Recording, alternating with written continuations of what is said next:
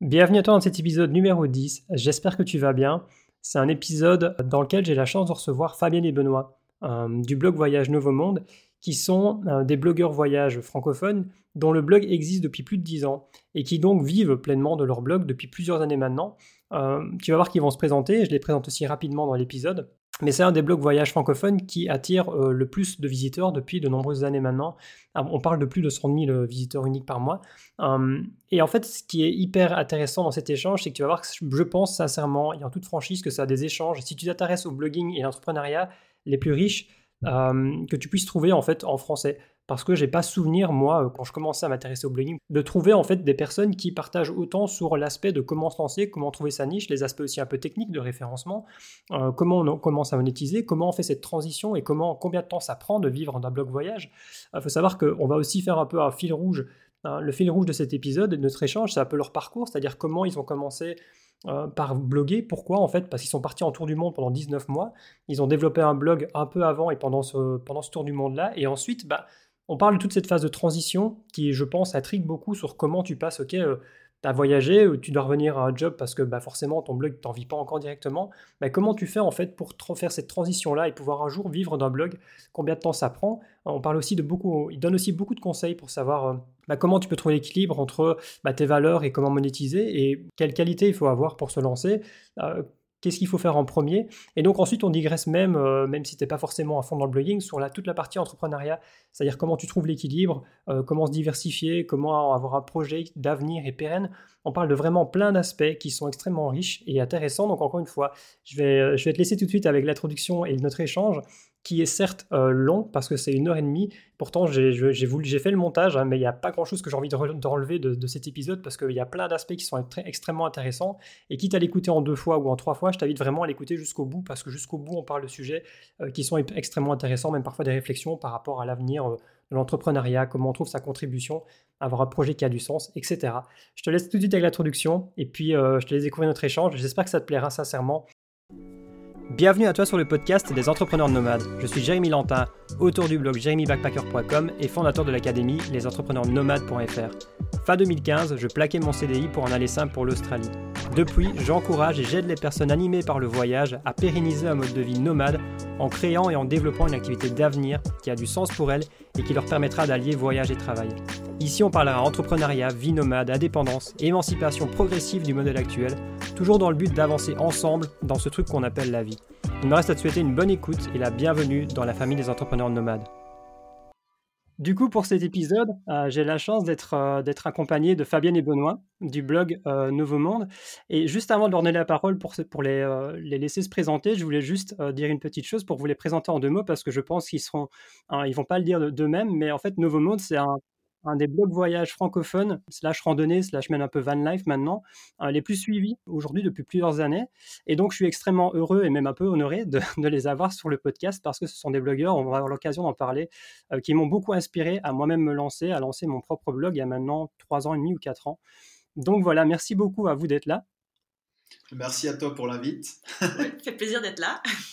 Et du coup, oui, ça me fait super plaisir que vous ayez accepté l'invitation. Et donc, je vous laisse vous présenter en deux, trois petits mots, euh, peut-être chacun, simplement, bah voilà, pour des personnes qui ne savent pas du tout qui vous êtes, ce que vous faites, euh, en quelques minutes. On se fait des politesses dans le couple, on est deux à parler, on va essayer de pas se couper la parole. Alors, euh, moi, c'est Fabienne. j'ai 36 ans.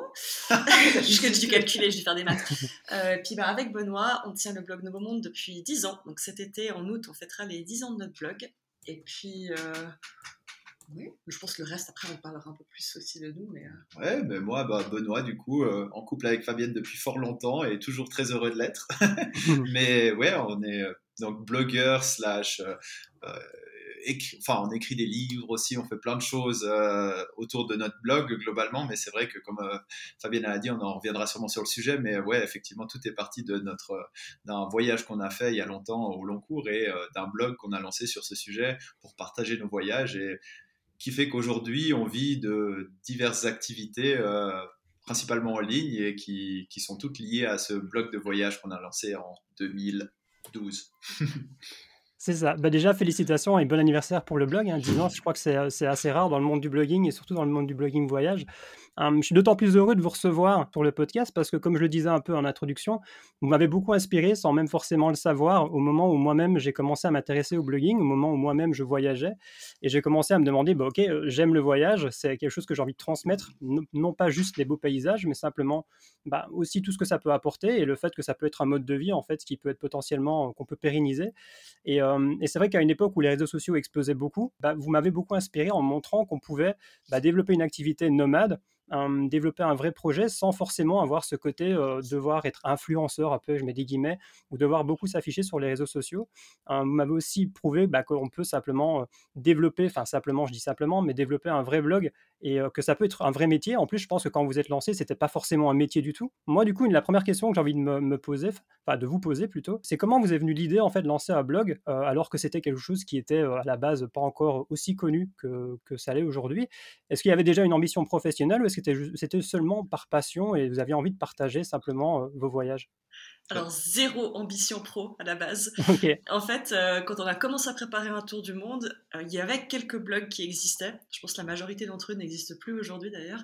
Et en fait, c'était vraiment en lisant des blogs que ça nous a donné envie de préparer ce voyage. Et par contre, on trouvait que les infos qu'on trouvait, c'était c'était assez nul. Enfin, pas nul, mais disons qu'en fait, il n'y avait pas un site qui regroupait tout ça. Et on s'était dit, bah, en fait, c'était plus pour synthétiser. Alors, on est les deux un peu. Enfin, moi, j'ai un esprit très analytique et qui aime synthétiser. Donc, c'était plus par, euh, par envie de synthétiser tout ça. Et après aussi, il faut dire qu'à l'époque où on préparait notre tour du monde, on habitait en Autriche, à Vienne. Et nos familles étaient en Suisse. Nous, les Suisses, on l'a peut-être pas dit dans l'intro avant. Et en fait, c'était aussi un moyen pour nous de partager bah, l'étape des préparatifs avec nos proches les préparer psychologiquement au fait que même après avoir vécu en Autriche, on n'allait pas rentrer tout de suite et qu'on mhm. allait encore partir voyager un peu.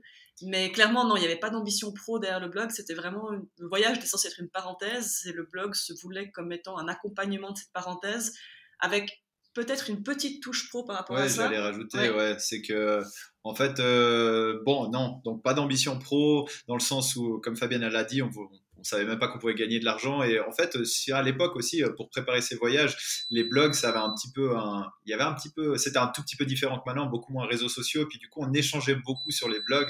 Donc je me rappelle, on posait toutes nos questions en commentaire des articles de blog quand on se posait des ça, trucs. C'était l'époque des forums aussi un peu, non? Aussi. Donc euh, donc euh, nous, on avait trouvé ça super utile. On en avait lu des tonnes et puis on avait interagi avec plein de gens qui étaient partis en tour du monde à ce moment-là via des blogs.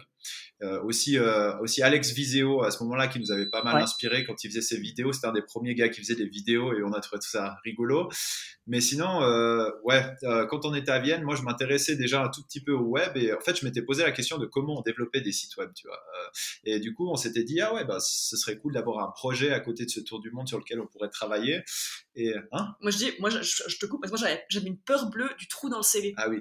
Et euh, du coup, c'était un peu l'excuse qu'on s'était trouvé de, pour ce voyage. C'était un peu le projet qu'on s'était trouvé pour pas avoir un mhm. trou dans le CV. Ouais, c'est ça. Et puis, en fait, euh, on, on, le savait pas encore à ce moment-là, mais en fait, c'est cool d'avoir un projet à côté de son voyage au long cours, dans le sens où avoir une petite pour les trous, pour euh, avoir quelque chose à faire avec sa, sa tête, son cerveau, utiliser un peu sa matière grise. Et puis, ben, moi, le développement web en termes techniques, ça m'intéressait trop. Et Fabienne, elle était intéressée aussi par le, le SEO, des trucs comme ça. On s'est dit, bah, bah, on peut faire un blog et puis on pourra pousser un petit peu le truc pour apprendre des nouvelles compétences.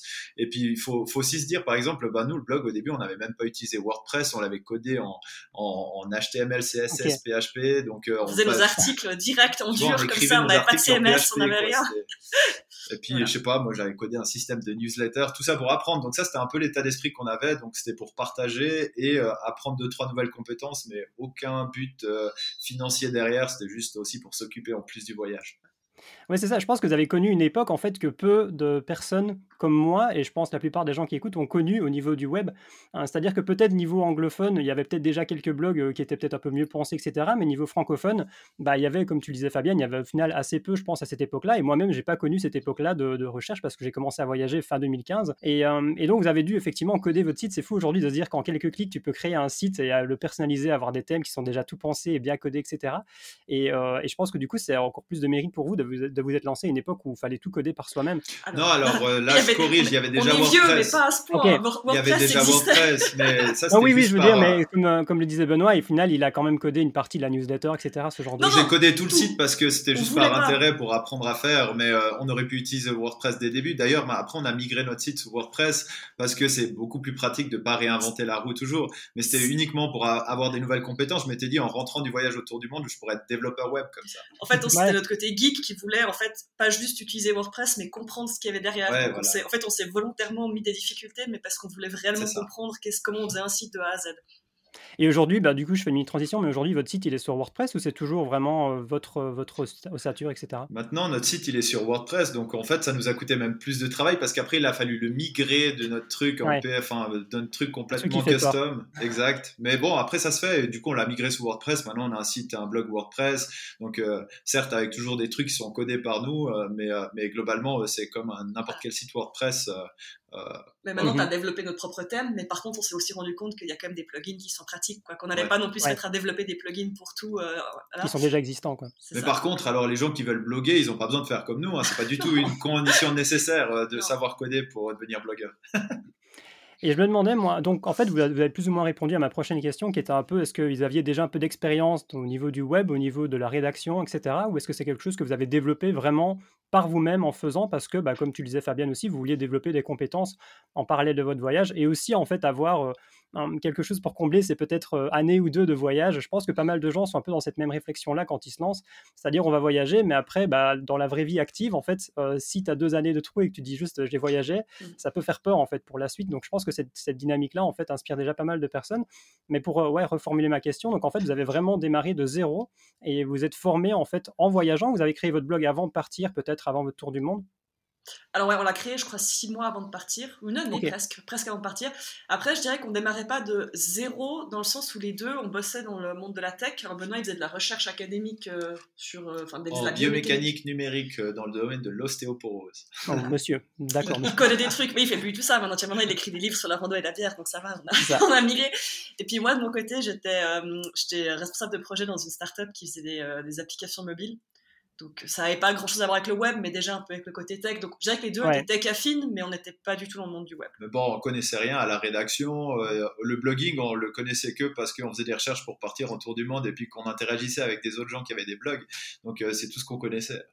Et en fait, moi, j'ai envie de me poser la question, en fait, parfois de me mettre un peu à la place des personnes qui auraient envie de se lancer et qui sont, sont lancées peut-être même il y a six mois, un an. En fait, est-ce que vous pensez que aujourd'hui, c'est possible de se lancer avec zéro connaissance? Alors, vous allez répondre oui, parce que je pense qu'on peut tous démarrer de zéro. Mais je veux dire, pour essayer de se faire une place et faire une place à son blog et faire connaître son blog, sachant qu'aujourd'hui, l'univers, l'écosystème des blogs, il est extrêmement développé. Il y a de la beaucoup plus de concurrence qu'avant. Non pas que c'était plus facile avant, il fallait beaucoup plus chipoter, je pense, pour plus se former. Il y avait moins de ressources qu'aujourd'hui. Mais je pense qu'aujourd'hui, bah, la concurrence, c'est que quand tu arrives sur une thématique, même une petite niche, il y a déjà, déjà des gros blogs en fait développés là-dessus. Est-ce que vous pensez que c'est euh, à quel point c'est important de se former dès le début? Ou est-ce que c'est encore possible d'apprendre en faisant petit à petit, euh, quitte, quitte, à ce que ça, ça prenne des années avant d'avoir un peu de résultats? Ou est-ce que c'est plus important de se former dès le début aujourd'hui qu'avant, par exemple euh, je pense que c'est important de se former, mais c'est aussi toujours possible de, se former petit à petit en faisant. Moi, je pense même que c'est important de commencer par quelque chose et que pas, ce soit pas forcément parfait dès le début et d'apprendre petit à petit. Après, je pense que globalement, la chose la plus importante, c'est euh, d'être passionné par euh, le sujet sur lequel tu vas partager, parce que sinon, tu vas, tu vois bien ce que je veux dire, euh, tu t'abandonnes euh, beaucoup trop vite. C'est quelque chose qui, qui se développe sur le long terme. Euh, c'est, c'est, plutôt un marathon et pas un sprint. Donc, euh, donc du coup, euh, effectivement, un marathon, pendant le marathon, tu auras le temps de, d'apprendre de, nouvelles compétences au fur et à mesure que tu en auras besoin. Et je pense vraiment qu'il faut commencer bah ouais, si c'est quelque chose qui, qui, qui, qui, intéresse des gens de bloguer sur un sujet, bah c'est commencer le plus vite possible à parler pour avoir des interactions avec d'autres personnes, euh, développer des échanges, créer une petite communauté. Et je pense vraiment que plus que les compétences techniques, c'est d'abord la passion sur un sujet qui va faire la différence et qui, et qui va, va créer quelque chose. Quoi. Je te rejoins là-dessus et je pense que la majorité des blogs qui échouent, entre guillemets, euh, enfin, il faut mettre des gros guillemets, mais disons des gens mhm. qui arrêtent, c'est plus parce que des projets s'essoufflent. Parce qu'en fait, il faut, pas, faut bien se dire aussi que même, enfin, bah, nous pareil, hein, nous, on n'a pas eu l'audience qu'on a après un an ou six mois. Et en fait, aussi, maintenant, les gens, ils ont peut-être aussi cette impression de se dire, je vais monter un blog et peut-être que dans trois mois ou dans six mois, je vais déjà avoir des résultats rapides. En fait, c'est des choses qui prennent du temps. Puis après, la deuxième chose aussi, c'est que la formation, de toute façon, t'es jamais au bout. Enfin, genre, enfin, nous, on, continue à se former encore euh, sur plein de sujets divers. Déjà, la technologie, elle, bouge vite. Il y a plein de hmm. nouveaux trucs qui arrivent tout le hmm. temps. Donc, t'as jamais fini de te former, quoi. Après, je, je dirais quand même que s'il y a quelques compétences euh, qui sont quand même vraiment de base pour nous, et après, ce sera, c'est propre à notre pratique du blogging, hein, mais je pense que avoir des compétences en, un basique de technique WordPress euh, et de SEO, c'est, je pense, euh, une très bonne base pour commencer à bloguer parce que ça va faire quand même gagner un petit peu de temps et pas faire quelques, enfin, du coup, ça évitera de repasser sur des anciennes choses qu'on a écrites puis qui sont pas tout à fait optimales. Mais après, c'est pas, enfin, nous, on est repassé plein de fois sur des anciens articles pour les améliorer un petit peu. Donc, c'est ça, je veux dire, c'est pas une condition euh, nécessaire. Je pense l'important, c'est de commencer par quelque chose, avancer, créer une communauté, discuter, échanger avec des gens. Et effectivement, le SEO, le WordPress, c'est un peu, c'est important, mais c'est aussi des compétences qui peuvent s'acquérir en cours de route. Et ne pas attendre la perfection aussi, parce que c'est aussi, nous, des éternels perfectionnistes, et au début, on se dit, ah, mais il faut qu'on fasse tout bien. Alors, de toute façon, j'ai un scoop, c'est que ce sera jamais parfait, et votre, votre futur vous, dans 5 ans, il trouvera de toute façon nul ce que vous avez fait aujourd'hui. Que vous ayez attendu deux semaines, six mois ou un an avant de vous lancer, dans 5 ans, vous allez trouver ça nul ce que vous avez fait maintenant. Et ça, c'est quelque chose aussi que bah, on a appris maintenant aussi à accepter. Et maintenant, on est super fiers de nos contenus actuels mais je suis à peu près sûre que dans 10 ans, on va regarder en arrière et on va dire Oh, mais qu'est-ce qu'on était nul Mais ça fait partie du truc aussi, quoi. Ouais. Ce que tu disais, Benoît, ça m'a trop rappelé à une époque. Euh, en fait, je travaillais déjà un peu dans le référencement, moi, de par mon job euh, avant. Mais en fait, on faisait des mini-sites, mais vraiment optimisés. Euh, mais vraiment des mini-sites qui, à mon avis, c'était juste en fait pour faire de l'argent d'une certaine manière, mais pour des, des, TPE et des PME. Et donc, en gros, j'avais un peu des compétences aussi, un peu dans le référencement, mais assez basiques et pas du tout dans le blogging. Parce que pour moi, le blogging et la rédaction, c'est un autre monde que créer des sites pour des clients en fait. C'est complètement ça, englobe beaucoup plus de choses. Et en fait j'avais créé d'abord mes petits articles mes premiers 20 30 articles par moi-même. Et ensuite je me suis formé j'ai découvert le SEO j'ai commencé à m'intéresser à creuser. Et puis j'ai dû me retaper 30 ou 35 articles à vraiment repenser et retravailler de A à Z. Et je pense que là j'ai envie de faire une grosse mise à jour cette année sur le blog. Il y a plein de contenus que je vais retravailler que ça va me prendre un temps de dingue. Mais je me posais une question par rapport à ce que tu disais Benoît. Quand tu disais que le plus important c'est d'avoir la passion et je pense qu'il y a plein de gens qui se lancent dans le blog, dans le blogging, que ce soit voyage ou autre, qui sont passionnés. Et je pense que, en fait, là, on va digresser un peu vers le syndrome un peu des réseaux sociaux. C'est, je pense que, comme tu le disais aussi, Fabienne, les gens s'attendent à avoir des résultats après trois mois ou six mois ou un an, avoir déjà un blog duquel tu peux vivre, alors que ça se passe pas comme ça. Surtout le blogging, je pense que le blogging, le référencement, c'est un peu, c'est une locomotive. Tu vois, ça prend beaucoup de temps à se mettre en place. ça demande beaucoup d'efforts avec peu de résultats au début, mais une fois que c'est lancé en général et que tu as un peu compris comment ça fonctionne et que tu continues à rédiger du contenu qualité, à optimiser tes contenus, etc., bah, c'est quelque chose qui va durer pendant des années. Mais beaucoup de gens, malheureusement, je pense, abandonnent avant d'arriver à cette phase où tu commences à avoir tes premiers résultats organiques, tes premières euh, centaines ou milliers de visiteurs, en fait, qui arrivent sur ton site via les résultats de recherche, des moteurs de recherche. Donc, en fait, c'est euh, un peu ça ma question, c'est est-ce que vous pensez que c'est dû au syndrome un peu des réseaux sociaux de bah, il faut avoir des résultats tout de suite maintenant et en fait les réseaux sociaux ont poussé le côté avoir des likes immédiats, avoir des notifications à 24 alors que bah, le blogging, c'est un peu à l'opposé. donc effectivement, la passion, aujourd'hui, j'ai l'impression que ça suffit plus tant que ça. En fait, c'est ça un peu la problématique. C'est on est face à une génération, en fait, qui, non pas pour stigmatiser tout le monde, mais, mais qui veut, en fait, des résultats peut-être avant qu'ils arrivent, tout simplement, surtout dans le blogging. Et comment on peut parer à ça? Comment, quels conseils on peut donner, en fait, à ces personnes-là? Pour Ah ouais, il y a pas mal de choses dans ta question. Euh, bah, je dirais euh, la première, euh, pour en revenir à, effectivement, quand on dit, je pense qu'il faut être passionné pour se lancer dans le blogging. Effectivement, le sujet, il doit, c'est la clé de, de, pouvoir durer assez longtemps jusqu'à ce que tu puisses atteindre, avoir des résultats. Parce que bah, nous, quand on s'est lancé, on a, on n'avait aucune, aucune ambition d'en gagner de l'argent. On savait même pas qu'on pouvait le faire. Et je pense que c'est ça qui a, qui a été la clé de la réussite parce qu'on a continué juste simplement parce qu'on aimait ce qu'on faisait et qu'on avait envie de partager ces choses-là, qu'il y avait de l'interaction, qu'on voyait que les gens, ils étaient demandeurs des informations qu'on partageait. Et je pense que c'est la clé pour que quelqu'un qui se lance là-dedans euh, euh, réussisse et tienne assez longtemps pour éventuellement après gagner de l'argent. Après, il faut pas être non plus bisounours parce que nous, on, est, on a très un peu la réputation d'être des blogueurs bisounours mais euh, je pense qu'il faut toujours garder en tête, peut-être, si tu te lances là-dedans et que tu veux en faire ton métier, euh, qu'il y a des choses à savoir sur la monétisation, des choses à optimiser, tout ça. Mais le moteur, ça doit pas être ça. Ça doit d'abord être la thématique de ton blog, la passion et, de créer une communauté, des choses qui font du sens, partager des compétences que tu as, des compétences que tu apprends aussi au fur et à mesure, euh, des informations que les gens recherchent et, et qui te plaisent.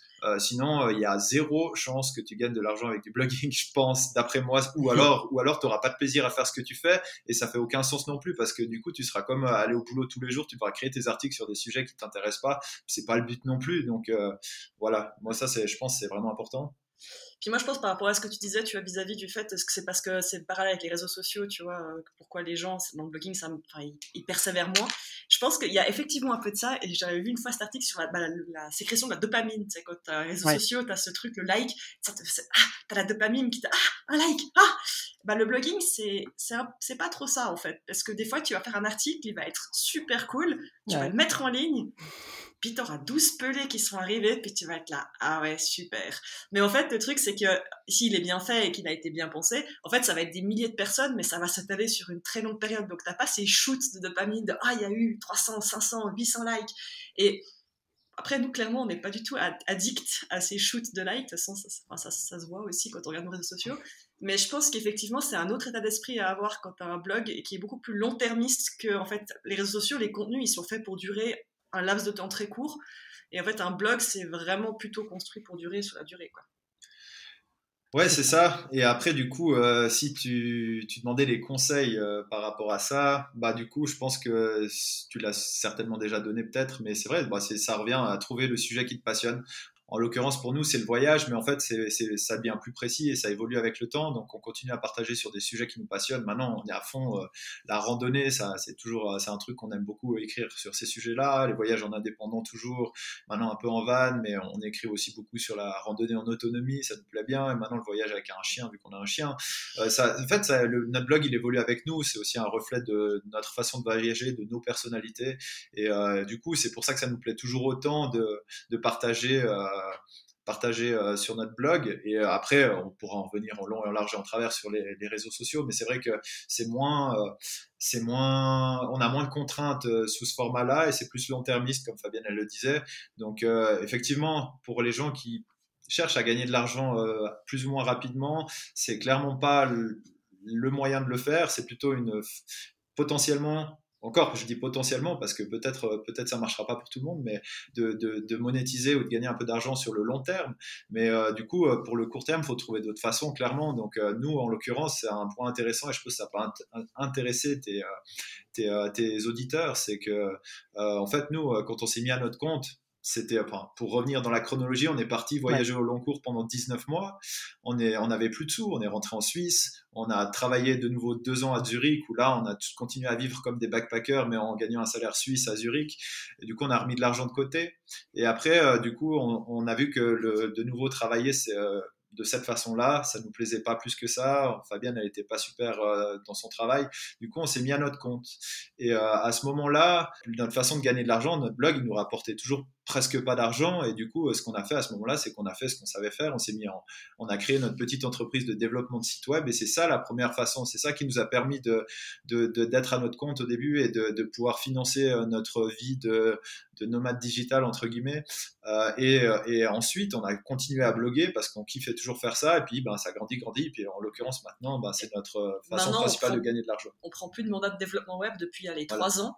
Mais jusqu'à il y a trois ans, on en prenait encore parce qu'en fait, c'était jusqu'à ce que le, blog voyage, les livres, enfin ça, en fait, c'est monté doucement jusqu'au moment où on a dit ah ok, maintenant on peut faire le, switch et arrêter de prendre des nouveaux clients en développement web et on se focalise que sur euh, le blog et les choses qui sont autour du blog. Ok. Bah, je pense que je vais vous laisser en fait terminer l'épisode parce que Benoît, as transitionné parfaitement vers, euh, vers ma question tout simplement. Et euh, juste pour revenir sur ce que tu disais en fait, quand tu disais effectivement il faut être passionné, moi ce que j'ai tendance, aussi à, conseiller, c'est d'essayer d'être euh, ok, d'avoir sa passion, avoir une thématique de base, mais essayer de, peut-être creuser une niche peut-être qui est moins généraliste.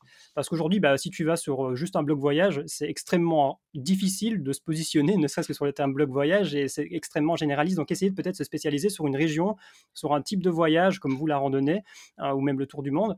Euh, et, petit à petit, essayer de se faire une place dans une niche, euh, je pense, ça peut être une bonne façon. Et donc, pour revenir à donc, la chronologie, ce qui est parfait, parce que ma prochaine question, c'était comment s'est passée votre transition C'est-à-dire quel a été le déclic, en fait, pour vous dire que, ça, bah, vous aviez plus envie, en fait, du, salariat potentiellement. Donc, en fait, vous avez créé votre blog, vous avez voyagé pendant 19 mois autour du monde, vous avez blogué pendant cette, cette période de 19 mois toujours en permanence. Et donc ensuite, vous avez repris deux années d'un job de salarié. Et mmh ensuite, c'est ce que j'ai tendance aussi à remarquer, c'est qu'en fait, les gens, en fait, parfois vont se dire, mais je veux vivre de ce que j'aime faire et de la partie cool de mon job dès le début.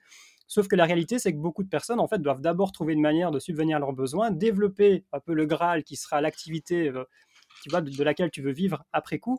Mais donc, vous avez commencé par développer des services web pendant plusieurs années, ce qui était vos revenus principaux, et vous avez continué à développer le blog en parallèle, c'est ça? Exactement. Et ça, je pense que pour nous, ça a été une des clés qui fait que le blog, il est resté avec l'identité qu'il avait avant.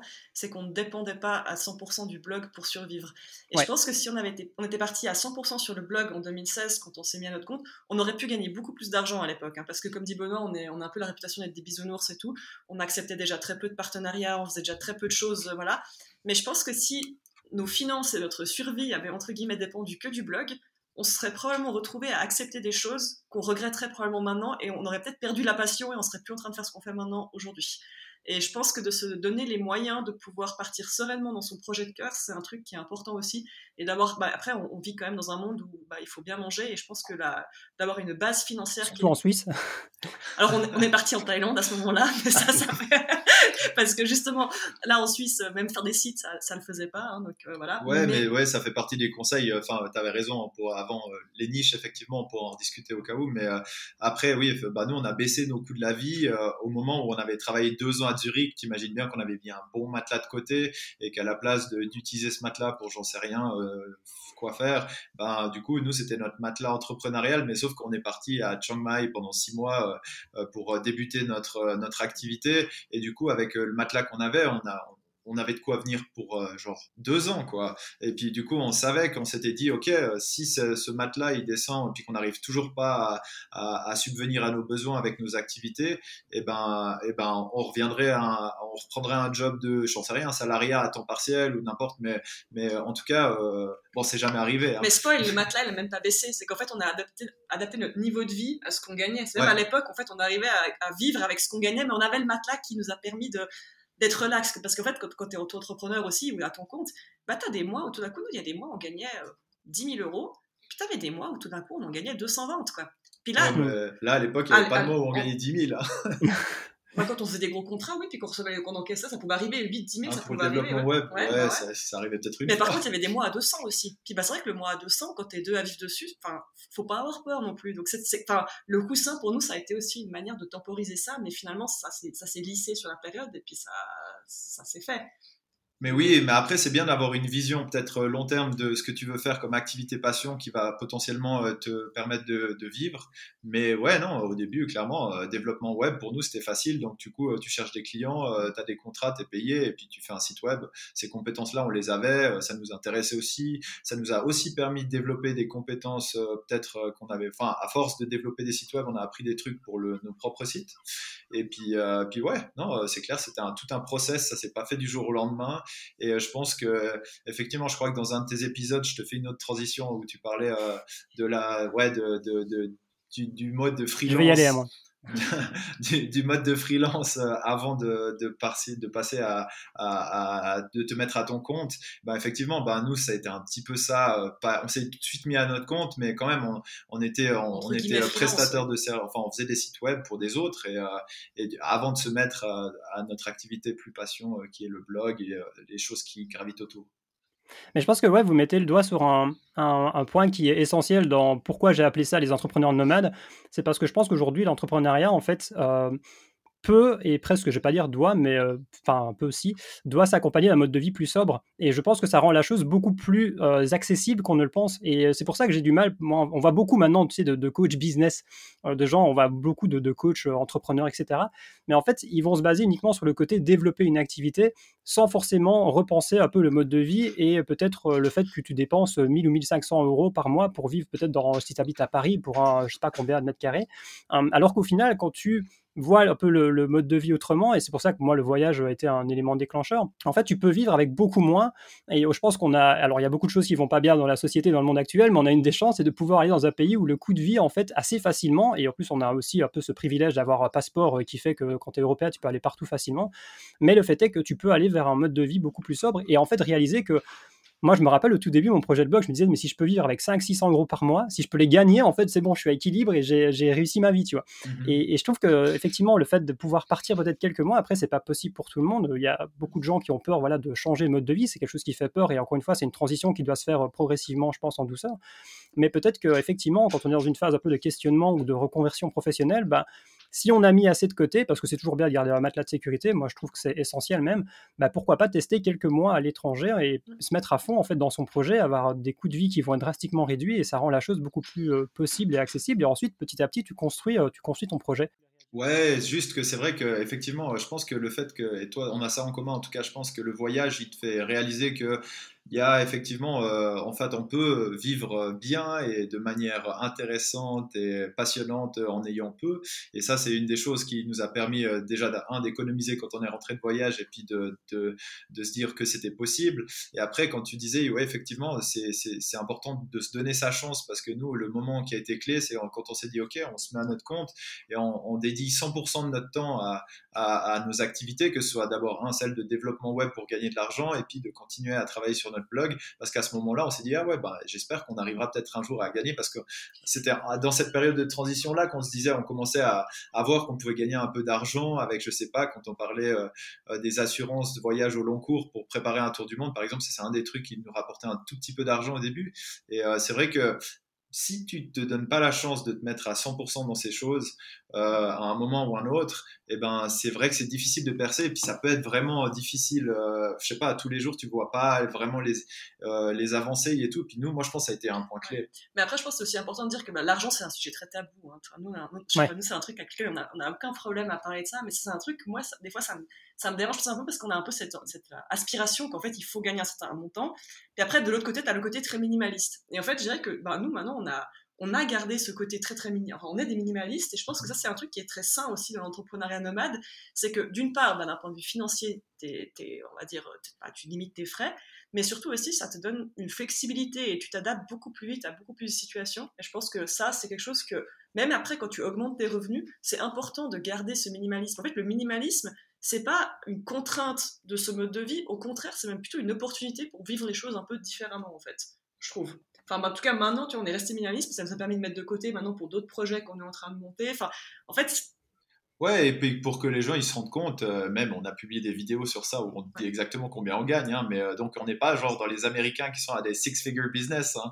Donc euh, du coup, en fait, avec pas tant d'argent que ça, tu peux très bien, tu peux avoir une vie très qualitative et t'en sortir et c'est pas enfin pour nous c'est le saint graal c'est déjà ça hein. donc je pense aussi qu'on a la même vision que toi sur le sujet euh, on n'a pas besoin euh, d'être millionnaire on veut avoir du temps pour aussi euh, nos passions et toujours faire ce qui nous plaît et garder de la flexibilité on peut pas gagner toujours plus bah, puis même, ça nous dépasse parce que je pense que le minimalisme et le fait d'aller vers un mode de vie sobre, je pense que tu apprends à apprécier beaucoup plus que tu as déjà et tu apprends à être beaucoup plus heureux de choses simples, euh, ne serait-ce qu'aller te balader ou aller euh, visiter des endroits, etc., sans avoir des besoins d'addiction en des choses matérielles, etc.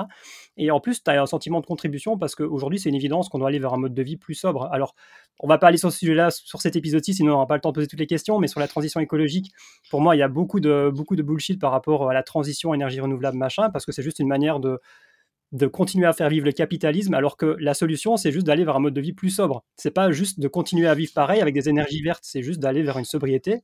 Mais, euh, mais au-delà de ça, je trouve que du coup, effectivement, on sait qu'on on est plus heureux, je trouve, plus épanoui, mais en plus, on sait qu'on va dans la bonne direction, en fait, simplement dans nous, en fait, notre contribution au vivre ensemble, à respecter l'environnement, etc. Hum, du coup, je j'avais une petite question en t'écoutant, Benoît.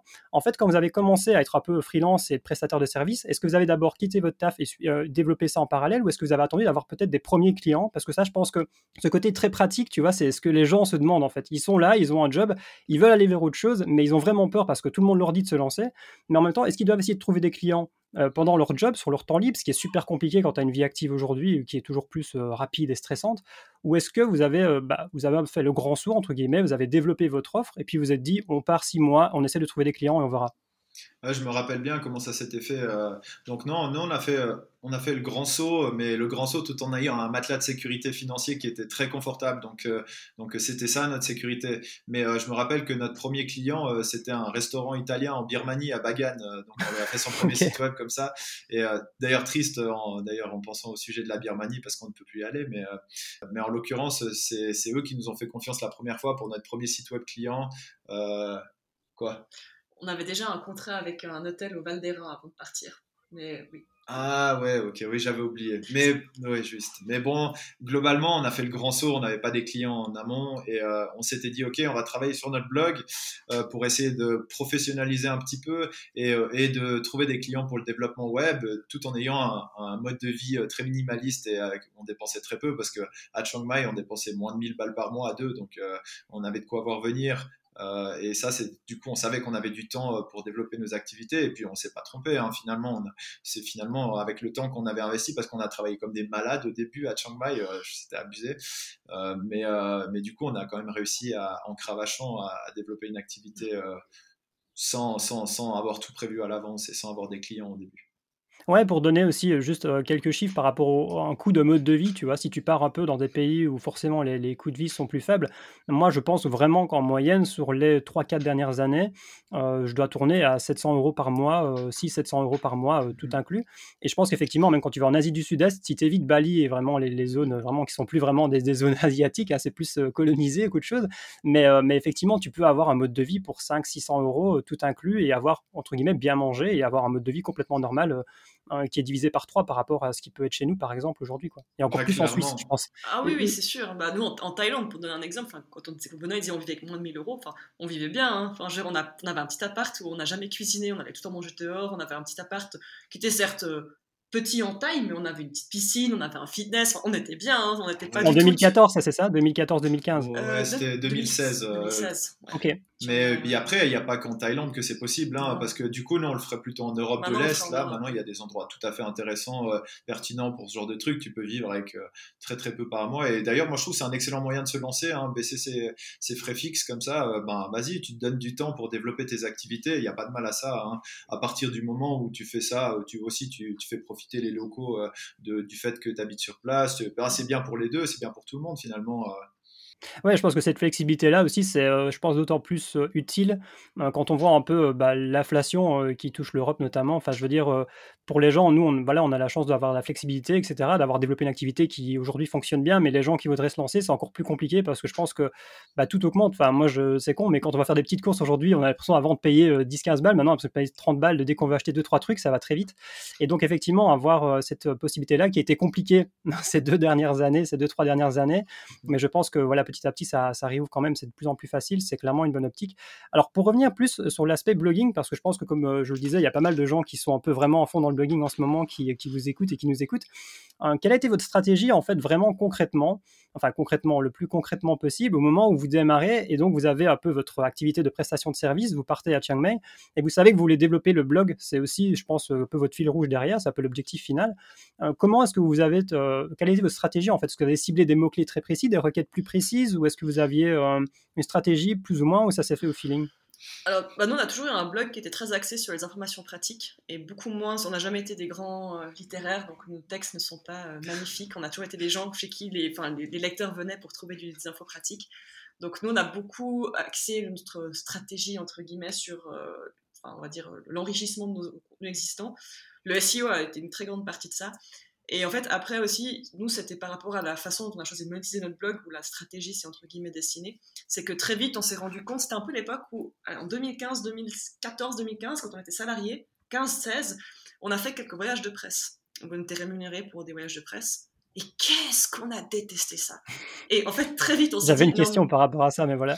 voilà, mais, et très vite, on s'est dit non, mais en fait, il n'y a pas moyen qu'on se fasse payer pour, ou, inviter à des voyages, puis qu'après, on doive blablater sur des trucs qu'en fait, on n'aurait jamais fait nous-mêmes. Enfin, on en a fait, je crois, trois. Les trois, ça a été un désastre et on s'était juré de plus faire ça. Après, il y avait la vente de liens où là, nous, clairement, c'était, enfin, on avait trop peur des pénalités Google et tout, enfin, c'était pas, voilà. Et en fait, assez vite, c'est l'affiliation qui s'est, qui s'est amenée à nous comme étant une façon de monétiser notre site qui nous plaisait et qui nous convenait, parce qu'en fait, ça nous permettait de, bah, de faire nos choses à notre façon, d'être euh, transparent sur la manière dont on gagne notre vie et de pas avoir à s'en cacher. Désolé, je te coupe. Tu, sais préciser ce que c'est l'affiliation pour les gens qui sont pas du tout au courant Parce que c'est souvent un truc qui est diabolisé, on, entend enfin, on en entend parler, mais les gens savent pas forcément, alors qu'il n'y a rien du tout de mal à l'affiliation. Et je trouve que vous en parlez aussi euh, en toute transparence sur le blog. Oui, complètement. En fait, ouais, pardon, c'est vrai que je pourrais un petit peu préciser, mais en fait, l'affiliation, c'est en fait l'idée que tu es un peu comme un apporteur d'affaires pour euh, une personne qui a un business en ligne, donc que ce soit des produits, des services, euh, des choses comme ça. Et en fait, quand les gens passent par ton lien pour acheter un produit ou un service, tu touches une commission. Et en fait, nous, on a choisi de le faire de manière très transparente, donc euh, c'est jamais caché sur notre site. Et en gros, c'est plutôt, on invite les gens à utiliser nos liens parce que c'est un moyen pour eux de nous remercier, parce que s'ils ont de toute manière prévu de s'acheter un équipement de bivouac ou une assurance voyage ou quelque chose comme ça, bah, en passant par notre lien, ils payent pas plus cher, mais nous, par contre, on touche une commission mais pour dédiaboliser encore plus l'affiliation, euh, dans le sens où, enfin, je vais prêcher euh, ma bonne parole, bah, ça, ça permet en fait de choisir ses partenaires complètement librement, n'a de compte à rendre avec personne, ça permet de, donc de parler seulement des choses que tu juges qui sont pertinentes pour les, les tes lecteurs, et ça te permet de garder une liberté complète sur ta façon de créer ton contenu. Euh, donc il n'y a personne qui va venir me dire avec l'affiliation comment je dois écrire mon article, si j'ai envie de dire ça, si j'ai envie de critiquer quelqu'un, bah, je peux même mettre un lien affilié sur son produit, même si je sais très bien qu'il n'y a personne qui va l'acheter parce que je l'ai critiqué. Un hôtel qui est nul, tu peux le dire, il a été nul. Quoi. Et ça nous arrive, ça nous arrive.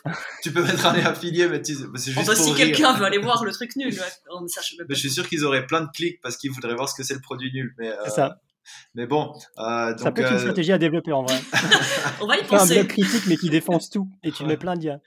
Mais mais du coup ouais, moi je trouve que c'est il y a y a rien de diabolique là-dedans.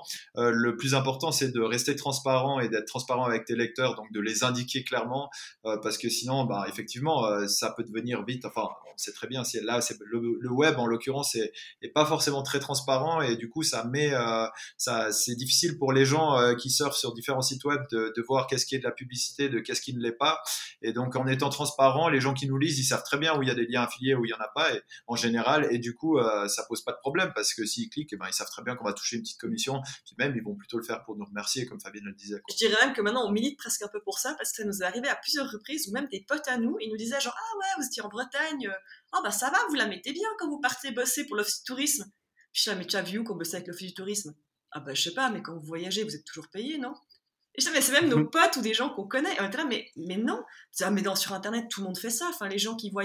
Et en fait, maintenant, on milite presque pour justement faire passer ce message que non, en fait, la transparence, c'est important. Et puis que bah, s'il y a un partenariat, c'est important de le dire. Et puis qu'en fait, si tu dis rien, bah, c'est pas juste que tu es un petit euh, chenapon qui essaie de se cacher, qui a fait des pas. C'est qu'en fait, s'il y a rien d'écrit, c'est que tu l'as payé avec tes petits sous, quoi. Mais ça, c'est encore un message qui, qui est parfois un peu compliqué à comprendre. Ouais, avec la vision du blogging actuel, euh, clairement, euh, les gens, ils pensent que tout est offert aux gens qui ont des blogs. En fait, les gens, quand ils lisent les sites, ils disent, ah ouais, bon, ils étaient en partenariat avec tel ou tel, mais en fait, c'est pas du tout le cas, en tout cas, en ce qui nous concerne. Et ça, c'est principalement dû au fait que, que, que, la plupart des sites web sont pas transparents. Et, et du coup, les gens, bah, ils sont, en fait, ils sont induits en erreur et ils pensent des choses qui sont pas vraies.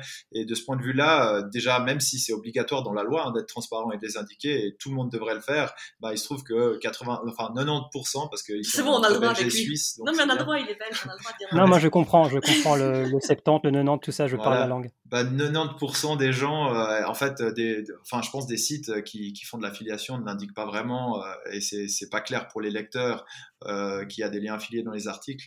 Donc, ou ou les partenariats, ou les placements de produits, tous ces trucs-là. Donc euh, ça, c'est le problème, c'est le manque de transparence qui fait que les gens sont induits en erreur. Donc euh, moi, je pense que c'est vraiment important et nous, on milite pour ça, même si ça marche pas.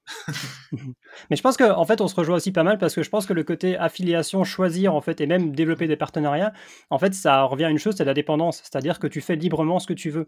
Et il y a même deux types d'affiliation. Tu disais que ça, ça change rien pour le prix des gens et ça soutient un blog ou des créateurs de contenu. Mais en fait, même moi, ce, que ce qui m'a pas mal aidé au moment où j'ai commencé à monétiser mon blog, c'est de négocier et de contacter des boîtes pour développer des propres partenariats. Et là, tu peux négocier en fait même des réductions. C'est-à-dire que quand tu vas avoir un code pour une certaine chose en particulier ou passer un lien, si tu as pu négocier avec la boîte en question, bah, en plus tu vas toucher une com, en plus il y, a une, euh, il y a une réduction pour le client et en plus bah, voilà, ton partenaire il est un client en plus, donc c'est triple gagnant et donc c'est effectivement quelque chose de super important. Moi j'avoue que j'ai mis une question technique par rapport au côté de le préciser parce que c'est un truc que je dois faire dans ma mise à jour. Il y a certains articles où j'ai essayé de le mettre sur pas mal d'articles, le fait qu'il y a des liens affiliés, etc. Mais en fait, j'ai prévu un petit texte, un petit encadré que j'aimerais mettre. Et je me dis qu'en fait, quand tu es transparent et qu'en fait tu le dis, les gens vont même avoir envie peut-être de passer par les liens parce que es, euh, voilà, tu le caches pas. Enfin, je veux dire, dans, j'ai l'impression que parfois un peu les gens vont cacher des publicités, alors que moi justement, je veux que ce soit à l'inverse, que les gens, parce que je le dis et parce que vous le dites, bah, les gens ont envie de passer par vos liens.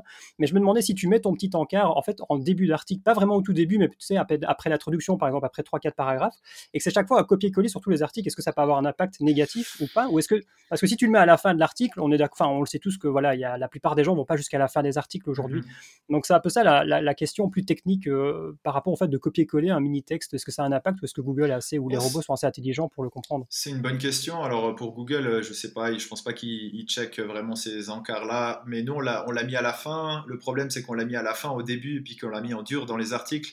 Donc c'est pas un copier-coller sur tous les articles, donc ça nous prendrait du temps de les enlever, de les remettre peut-être un peu plus haut.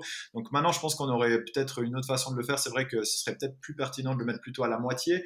Plus même, j'aurais envie de dire que ça c'est un truc qui est sur notre liste depuis longtemps, c'est de créer une page comment nous soutenir et de mettre tous nos liens affiliés sur une page, euh, enfin nos, partenaires affiliés d'affiliation sur une page pour que les gens qui ont l'intention d'acheter quelque chose ils puissent facilement trouver comment nous soutenir en passant par un de nos liens affiliés. Et ça, je le mettrais probablement en avant dans la box qui parle de l'affiliation et qui serait peut-être en milieu ou euh, en fin de contenu. Mais, euh, mais oui, c'est un bon point que tu dis qu'il n'y a peut-être pas tout le monde qui va lire jusqu'au bout. Là, en l'occurrence, pour nous, c'est mis au fond, juste avant, enfin à la fin de l'article, donc c'est peut-être pas tout le monde qui la voit. Mais ça date aussi de l'époque où en fait on faisait des articles qui étaient très récits avec les infos pratiques à la fin. Et en fait, du coup, c'était vrai qu'à l'époque, c'était vraiment très euh, récit, info pratique. Et du coup, il y avait le truc qui était après avec ouais, ça. on n'y avait pas spécialement réfléchi en fait. Euh, je t'avoue qu'on avait, s'était dit à la fin, on met la note pour l'affiliation, euh, puis on la met à la fin. Mais c'est vrai que vous aviez déjà fait l'effort de le faire, ce qui n'est pas le cas de 90% des gens, comme tu le disais. Donc, ouais, mais, mais honnêtement, franchement, ça ferait plus de sens de faire ce que tu dis en fait, parce que ben, comme on comme tu disais, les gens en fait euh, les gens qui vont pas l'intention de cliquer parce qu'ils se disent ah ouais mais je vais jamais les soutenir cela de toute façon ils vont pas cliquer ils vont pas passer par ton lien. Mais les gens qui ont vraiment envie de te soutenir au moins ils voient l'info et puis bah, du coup ils vont te soutenir. Donc je pense en fait c'est plus pertinent de le mettre au milieu euh, euh, et d'ailleurs c'est une bonne chose à ajouter à notre to-do list mais j'ai même envie de te dire que je pense que ça pourrait d'autant plus fonctionner si c'est des blogs si ce sont des blogs personnels. Mhm. parce que tu sais aujourd'hui tu as des blogs voyage c'est des usines. Moi j'ai déjà vu enfin je vais pas je vais pas citer des, gros blogs mais oh, c'est des blogs en fait ils vont ils vont ils vont en fait te faire des articles mais j'ai vu ça c'est hallucinant en fait. Quand il postait, c'était euh, que faire euh, lors de sa visite à Barcelone pour trois jours, et puis pour deux jours, et puis pour cinq jours, et puis pour un week-end. Ou le et en fait, dans le quartier machin, le et tu sens, c'est ça. Et tu sens en fait que c'est juste pas des copier-coller. Je pense que voilà, c'est délégué euh, dans des pays où ça coûte rien du tout de faire ça. Et voilà, ils vont faire son référencement sur tous les mots-clés, toutes les variantes possibles. Et je me dis que là, bon, a moins d'intérêt de soutenir. voilà. Mais bref, encore une fois, c'est un avis personnel. Mais je pense que quand il y a ce côté un peu personnel où tu sens que tu veux être honnête, authentique, je pense que du coup, ça peut vraiment. Et puis les lecteurs, je pense qu'ils vont être réceptifs rapport à ça. Avant de passer à la suite de l'épisode, je tiens à prendre quelques secondes pour remercier Gobayava, mon partenaire depuis de nombreuses années, qui sponsorise cet épisode à l'occasion de leur nouvelle assurance dédiée aux digital nomades. DigiNomad, c'est donc l'assurance santé complète spécialement conçue pour les freelances, pour les entrepreneurs et les digital nomades, mais également pour tous les voyageurs qui se déplacent avec du matériel de valeur. On parle donc des ordinateurs portables, des tablettes, des liseuses ou encore des appareils photo qui seront couverts en cas de vol ou de casse. Au-delà de cette offre dédiée aux digital nomades, tu trouveras également chez Gobayava des assurances entièrement pensées pour partir en PVT, en tour du monde ou en sac à dos, quelle que soit la durée. Sachez également qu'en plus d'un suivi personnalisé et d'un des meilleurs rapports couverture-prix à mes yeux, appliquer le code JEREMYAVA t'offrira 5% de réduction sur les assurances citées tout en soutenant ce podcast qui est entièrement gratuit. Merci encore à eux de me soutenir dans mes différents projets. Tu retrouveras évidemment tous les liens sous ce podcast et moi je te retrouve tout de suite pour la suite de l'épisode. Alors pour essayer d'avancer un petit peu dans le, dans le, dans la chronologie du développement de notre activité, j'avais une question parce que j'ai posé euh, une question, enfin la question sur Instagram, et j'avais une question de Horizon Emerald, je crois, euh, qui avait demandé en fait au bout de combien de temps concrètement vous avez pu vivre de votre blog? C'est-à-dire combien de temps vous avez dû en gros avoir votre activité de prestataire? Si vous reprenez depuis le début sa création 2012. Alors ne faites pas peur aux auditeurs, essayez peut-être de mentir sur la durée. J'allais dire, euh, hein, ça va, ça va pas augmenter. De, 2017, je pense, on a commencé à pouvoir vivre un peu. Donc 5 ans quoi en gros. Ouais, mais sachant que les quatre premières années, trois premières années, on n'a fait aucun effort de monétisation. On cherchait pas du tout. Ok. Ni vrai, ouais, donc c'est ça, c'est ça vraiment. Et, mais, et puis on avait vraiment vu une énorme différence au moment où on s'est mis à notre compte et qu'on a vraiment bossé là-dessus, à ce moment-là, on a migré sous WordPress, on a refait le, on en a profité pour refaire pas mal le SEO des articles. Euh, et euh, là, il y a eu une énorme, euh, là, au moment où on a, on s'est mis 100% dessus, il y a eu une grosse, grosse progression. Et du coup, on a aussi un, mis un peu d'affiliation qui était pertinente, un peu plus que ce qu'au début, parce que dans les premiers articles, on n'en avait jamais mis. Et du coup, bah, forcément, ça a fait une différence. Et je pense qu'après une année à notre compte, on a commencé à, à gagner, à commencer à gagner un peu d'argent, mais pas suffisamment pour, pour en vivre. Et on faisait toujours du développement web. Et pour en vivre, je dirais que ça, allez, euh, je sais pas, c'est dur à dire comme ça, mais 2000, encore une année en plus, quoi. 2018, ouais, je dirais. Ouais. après, on a toujours gardé une sorte de... Après, on a continué à garder une sorte d'équilibre parce que c'est toujours bien de diversifier ses sources de revenus. Ça, on peut y venir après aussi, mais euh, après, il y a d'autres choses qui sont arrivées. Il y a eu des livres qui sont arrivés. mais, euh, mais on a toujours essayé de garder un équilibre. Mais je pense que le blog, il a commencé à bien augmenter. Après deux ans à notre compte, là, il commençait à nous rapporter euh, des sommes intéressantes pour vivre. Même si on a toujours gardé un petit peu, on a essayé d'équilibrer nos sources de revenus pour, pour être un peu plus future proof. mais pour nuancer un peu, donc effectivement, donc ça a pris gros, en grosso modo 4-5 ans, mais sachant que vous n'avez pas du tout euh, monétisé et vous n'étiez pas du tout intéressé par la monétisation pendant plusieurs années. Donc mmh aujourd'hui, en fait, pour essayer de rassurer un peu ceux qui se lanceraient, euh, disons que si vous deviez donner un délai réaliste à des personnes qui, sachant voilà tout ce qu'on peut trouver aujourd'hui sur le blogging pour, euh, pour, pour, se former ou même des ressources pour apprendre la monétisation plus rapidement, est-ce qu'il y aurait un délai que vous pourriez plus ou moins estimer euh, si euh, bah voilà, on se donne, on se donne, je vais pas dire à fond, mais en tout cas qu'on met beaucoup d'énergie dans le développement d'un blog, peut-être pour atteindre, je sais pas moi, les 400-500 euros par mois, peut-être. Euh, est-ce que c'est quelque chose de possible à ce moment-là, à partir de un an ou quelque chose comme ça? Un, Alors 400-500 euros, nous, du coup, quand je dis quand on commence à en vivre, que c'est pour vous deux, c'est ça, vous êtes deux. ouais. Donc nous, plutôt, là, je dirais plutôt, à partir du moment où on a commencé à générer de manière stable, je dirais 2000 euros par mois. C'était là que, enfin là, c'était peut-être 2018, un truc comme ça à peu près. Donc 400 euros, je pense qu'en une année, c'est possible, ouais. Mais ça dépend de la niche, ça dépend de.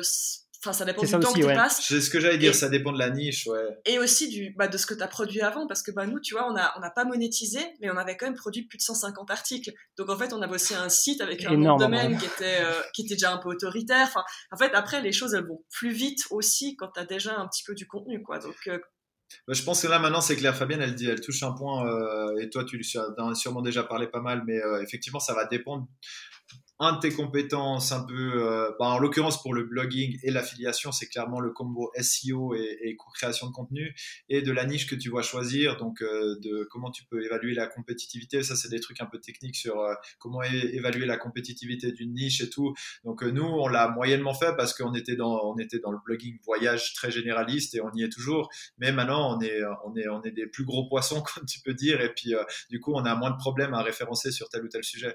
Mais, mais, mais oui, maintenant, je pense qu'en l'occurrence, si tu trouves une niche, déjà, un, qui te passionne, c'est le premier point vraiment important, euh, et qui est pas trop, trop compétitive, je pense pas qu'il faut se fixer des limites, enfin, des, trop de contraintes, même si elle est un peu compétitive tant que ça te passionne. Mais, euh, effectivement, il faut nicher un petit peu et puis ben, ben créer beaucoup de contenu, euh, surtout de très grande qualité, qui va être de meilleure qualité que ce que les autres font sur le sujet, qui apporte une plus-value par rapport à ce qui existe déjà, et puis une touche personnelle qu'il y a seulement toi qui as. Et je pense que c'est clairement réaliste de, de, gagner 400-500 euros, euh, même, même 1000 en 1 à 2 ans, clairement, ouais. Mais bon, c'est du boulot, quoi, c'est ça. C'est pas si facile que ça, en fait. Ça, c'est un truc avec le blogging, ça, c'est aussi le biais des réseaux sociaux, mais on se dit, oh, ouais, c'est cool, il voyage, puis oh, il, fait, il fait un truc là sur son WordPress, il met trois photos, et puis voilà.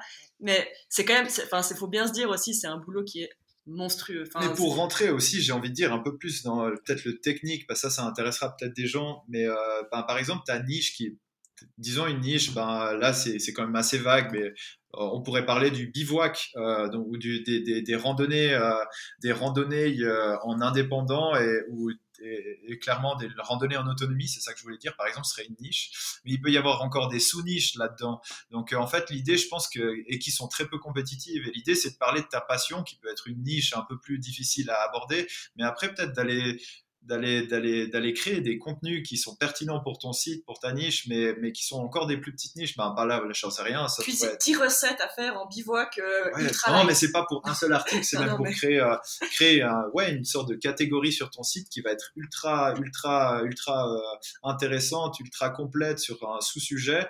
Et à force de créer des petits sous-sujets comme ça qui sont super pertinents, qui sont abordables aussi et qui peuvent te permettre de gagner un petit peu d'argent, euh, en plus de partager sur quelque chose que, que tu aimes, ben, je pense que ça va aussi permettre de créer un écosystème qui après va te faire monter euh, avec le temps. Donc ça, ça peut être le long terme, ça peut être euh, quelque chose d'un peu plus, bah, comme nous finalement, là on est voyage en indépendance et quand même, ou voyage même en général, on peut le dire. Et, et, en fait, finalement, ce qui nous rapporte, qui nous permet de gagner notre vie, c'est des sous-niches de notre blog, c'est des choses sur des destinations en particulier, parce que notre, en fait, les gens ils se disent ah vous avez un blog voyage, donc vous référencez sur le voyage, mais en fait pas du tout en référence sur les voyage qui va me trouver, ouais. ouais c'est ça. En fait, nous, on a des destinations où on est, on est, hyper calé parce qu'on a vécu six mois à Tenerife. Donc, euh, Tenerife, si tu cherches Tenerife, tu tombes chez nous, c'est sûr, parce que on a écrit, euh, je sais pas, 10, 12 articles sur Tenerife et c'est hyper complet. Même chose pour d'autres destinations. Même chose pour comment préparer un tour du monde. Derrière Tour du Mondiste, le site qui est, c'est vraiment la référence, ben, il y a nous, quoi. Et ben, globalement, c'est ça, en fait. Il faut que tu deviennes la référence sur des petits sujets et à force de devenir une référence sur des petits sujets qui te passionnent, ben, il y a peut-être une, niche plus complète qui peut venir. Euh, Mais après, il faut pas non plus toujours penser que niche. il faut garder ce côté aussi. Enfin, journaux, on a plein d'articles maintenant qu'on écrit, tu vois, d'un point de vue SEO, avec de l'affiliation et tout. Mais on a aussi une quantité assez décente d'articles où en fait il n'y a ni affiliation, bah le SEO, c'est pas une priorité, c'est juste c'est des réflexions qu'on partage, c'est juste des endroits coup de cœur qu'on a aimés, où il y a 12 pelés qui cherchent cet endroit par, par mois dans Google, mhm. mais en fait, on a beaucoup aimé cet endroit et on a quand même envie d'en parler. Enfin, après. Oui, mais je voulais rentrer dans le technique parce qu'on n'était que bisounours jusque-là, puis maintenant, il faut aussi parler de trucs un peu euh, Bien sûr, pour les gens. Mais c'est ça. Mais après, il faut pas non plus perdre ce côté euh, bah, de pourquoi on fait ça et de ce qui nous anime, quoi. Euh, et en vrai, moi, ce qui m'a fait vous découvrir, je pense, c'est quand j'ai tapé, euh, à une époque, quand j'étais en train de développer mon blog, je m'intéressais vraiment à, j'essayais de trouver en fait des récits de blogueurs qui développaient leur blog.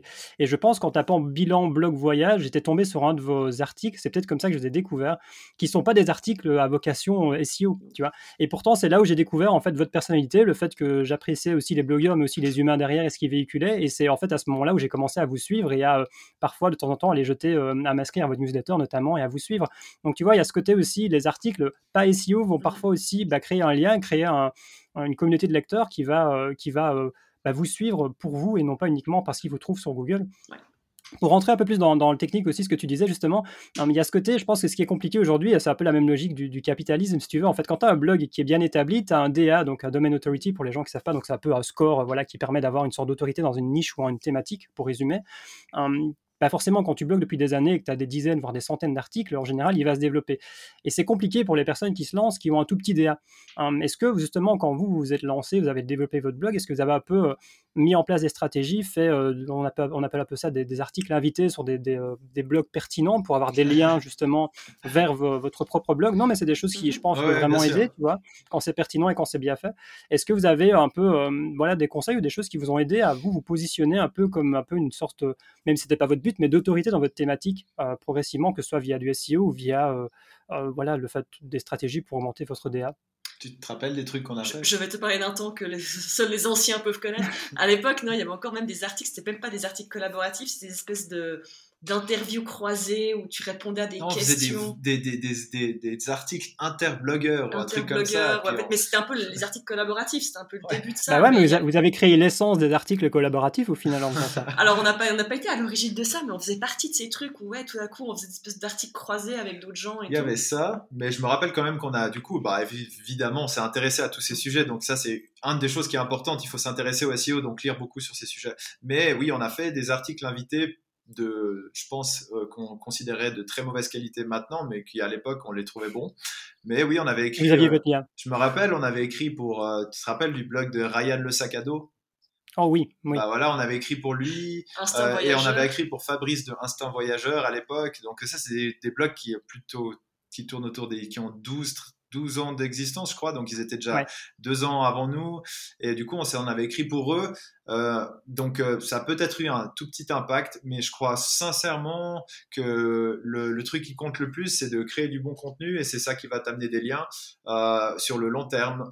tu peux bien peut-être essayer je pense que c'est une bonne stratégie de faire peut-être un article invité pour un blog qui te plaît, à laquelle tu peux vraiment écrire un contenu qui va apporter une plus-value au lectorat de cette personne. Mais euh, avant tout, je pense que c'est les gens, ils vont te trouver en cherchant des réponses à leurs questions sur tel ou tel sujet. Et après, eux-mêmes, ils vont, ils, vont, ils vont laisser des commentaires, ils vont te recommander à d'autres, ils vont mettre des liens. Et puis, euh, ça vient de manière naturelle, en fait. Et c'est la meilleure façon d'avoir des, des, des liens.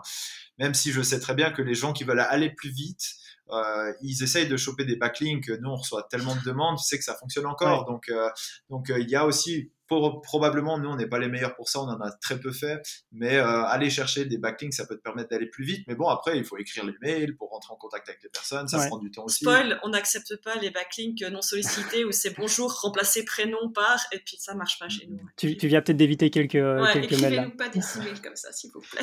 non, mais ouais, mais sinon aussi, hein, ce que j'essaie parfois de donner des, des, des, conseils concrets, tu vois, applicables aujourd'hui, c'est peut-être essayer de viser des, des, requêtes un peu plus longues. Alors, tu vois, moi, je sais que je me rappellerai toujours, mais en fait, à la base, j'avais trouvé une requête qui était vraiment au tout début, c'était partir un an en Australie.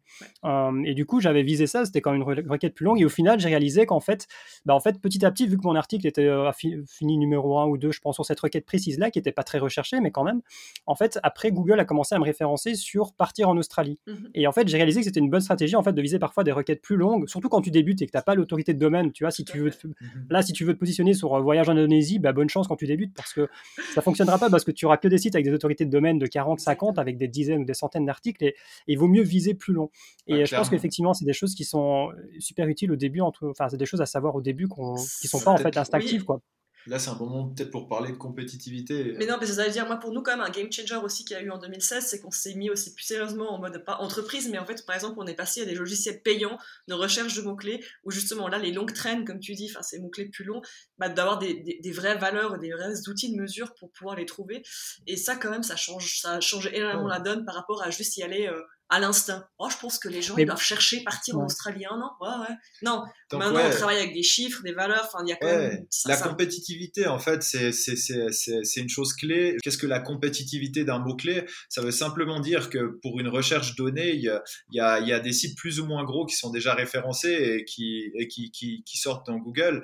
Et donc, en fait, moi, en l'occurrence, si j'écris un article sur un sujet, je peux utiliser différents mots pour dire la même chose. Et en fait, je vais simplement choisir des mots euh, qui vont me permettre de référencer sur des requêtes qui sont peut-être un peu moins compétitives, euh, peut-être aussi un tout petit peu moins recherchées, mais qui vont me permettre quand même de, toucher un lectorat qui sera intéressé par ce que j'écris. Et c'est pas mal d'utiliser des mots qui, des mots qui pour dire la même chose. Hein. Donc l'essence même de l'article, moi je veux pas la changer. Ce que j'ai envie de dire, euh, je le, je le, je le, je le change pas par rapport aux mots clés que je cherche, mais par contre, euh, je vais utiliser des mots qui sont un peu moins compétitifs, en tout cas bien placés à certains endroits dans l'article, pour les pour les titres, aussi positionnés un peu dans l'article pour les descriptions et tout ça, euh, qui vont me permettre de, toucher d'autres euh, requêtes qui sont peut-être un peu moins compétitives. Et ça, pour commencer, c'est clé. Hein. Il, y a, il y a une nombre de, requêtes un peu plus longues traînes et moins compétitives infinies. Il y a toujours des gens qui recherchent des nouveaux trucs. Et là, c'est un très bon moyen de commencer.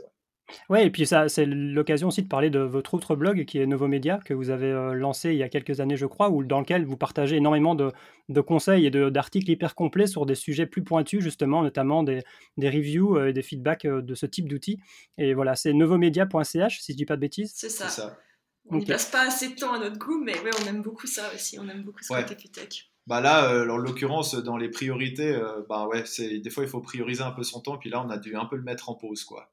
et ça, je, remarque à ça, là, on va plus sur l'entrepreneuriat de manière générale, mais depuis que j'ai les entrepreneurs nomades et que je fais des formations, blogging et autres, je, je réalise bien qu'en fait c'est hyper compliqué de concilier deux, voire plusieurs, voire même trois ou quatre, hein, des gros projets en parallèle. Et il y a toujours, en fait, euh, il, y a, voilà, il y a 24 heures dans une journée. On est là aussi pour vivre et pas passer nos journées derrière les ordis.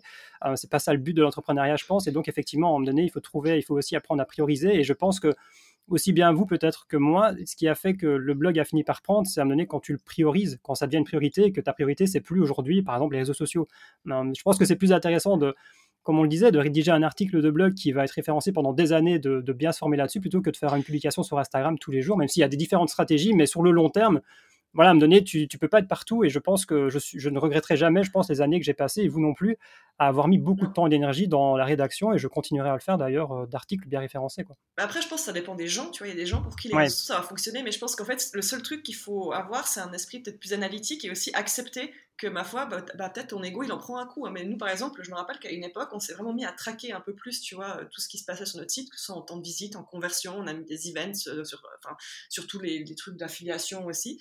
Et en fait, en analysant un tout petit peu ces données, on s'est rendu compte et notre agenda, on s'est rendu compte qu'on passait 30% de notre temps sur les réseaux sociaux, que ça nous rapportait 3% de notre trafic et 0,2% de nos revenus. Et là, il y a un moment où tu te dis, c'est complètement con. Pourquoi est-ce que je passe un tiers de mon temps sur quelque chose qui me rapporte, mais littéralement des cacahuètes?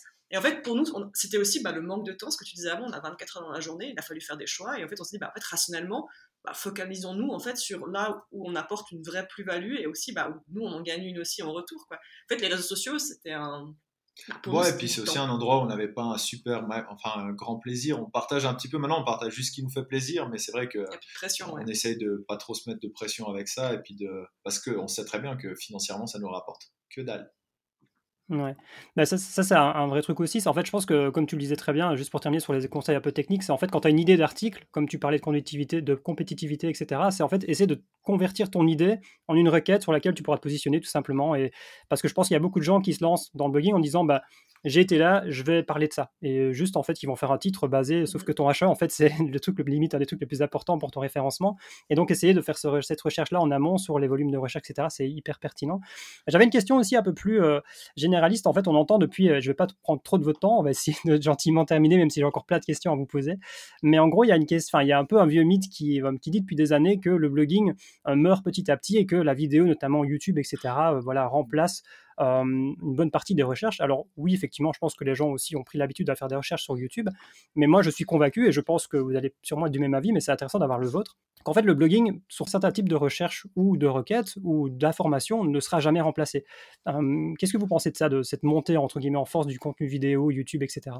Ça fait dix ans qu'on nous dit que le blog c'est mort l'année prochaine. On attend toujours. Non, non après, la vidéo, clairement, ça, ça, ça, gagne en importance et je pense que ça, ça, dépendra aussi un peu du virage que ça prend. Dans quelle mesure, par exemple, les contenus vont pouvoir se référencer aussi euh, en termes de. Parce qu'il faut analyser aussi, voir si le contenu d'une vidéo peut être analysé et retranscrit pour qu'ils puissent référencer aussi, pas, que le titre, mais c'est des choses qui arrivent maintenant.